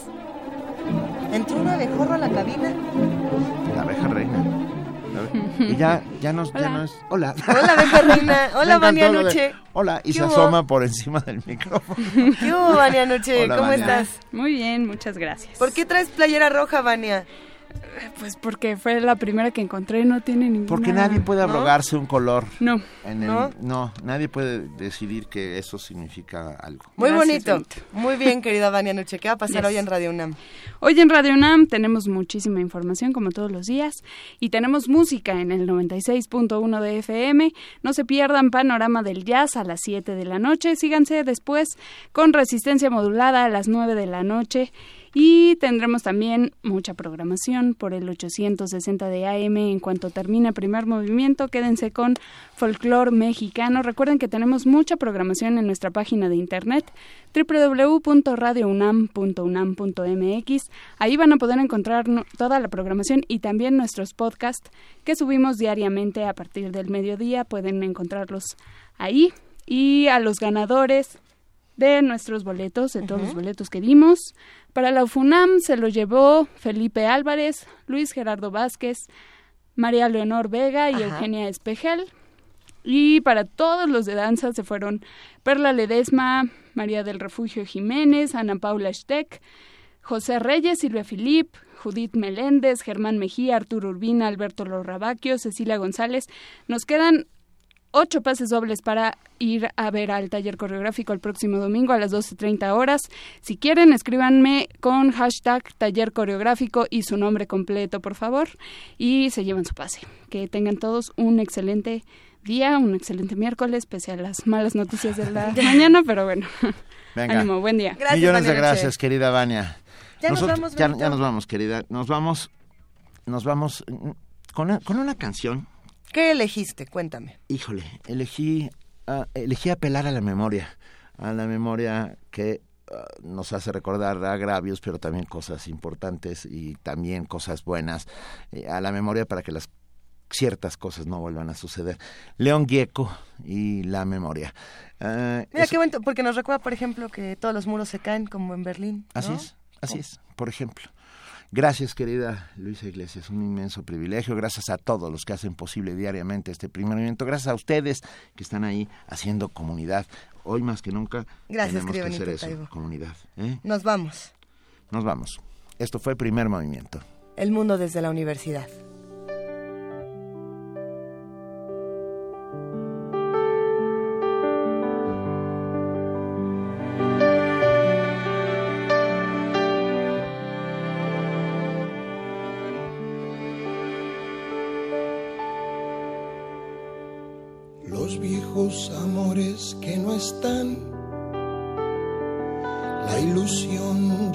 Que perdieron, todas las promesas que se van y los que en cualquier guerra se cayeron. Todo está guardado en la memoria, sueño de la vida y de la historia. El engaño y la complicidad de los genocidas que están sueltos, el indulto y el punto final. A las bestias de aquel infierno. Todo está guardado en la memoria, sueño de la vida y de la historia. La memoria despierta a los pueblos dormidos que no la dejan vivir, libre como el viento. Los desaparecidos que se buscan con el color de sus nacimientos, el hambre y la abundancia que se juntan el maltrato con su mal recuerdo. Todo está clavado en la memoria, espina de la vida y de la historia. Dos mil comerían por un año con lo que cuesta un minuto militar. ¿Cuántos dejarían de ser esclavos? Por el precio de una bomba al mar. Todo está clavado en la memoria, espina de la vida y de la historia. La memoria pincha hasta sangrar a los pueblos que la amarran y no la dejan andar, libre como el viento.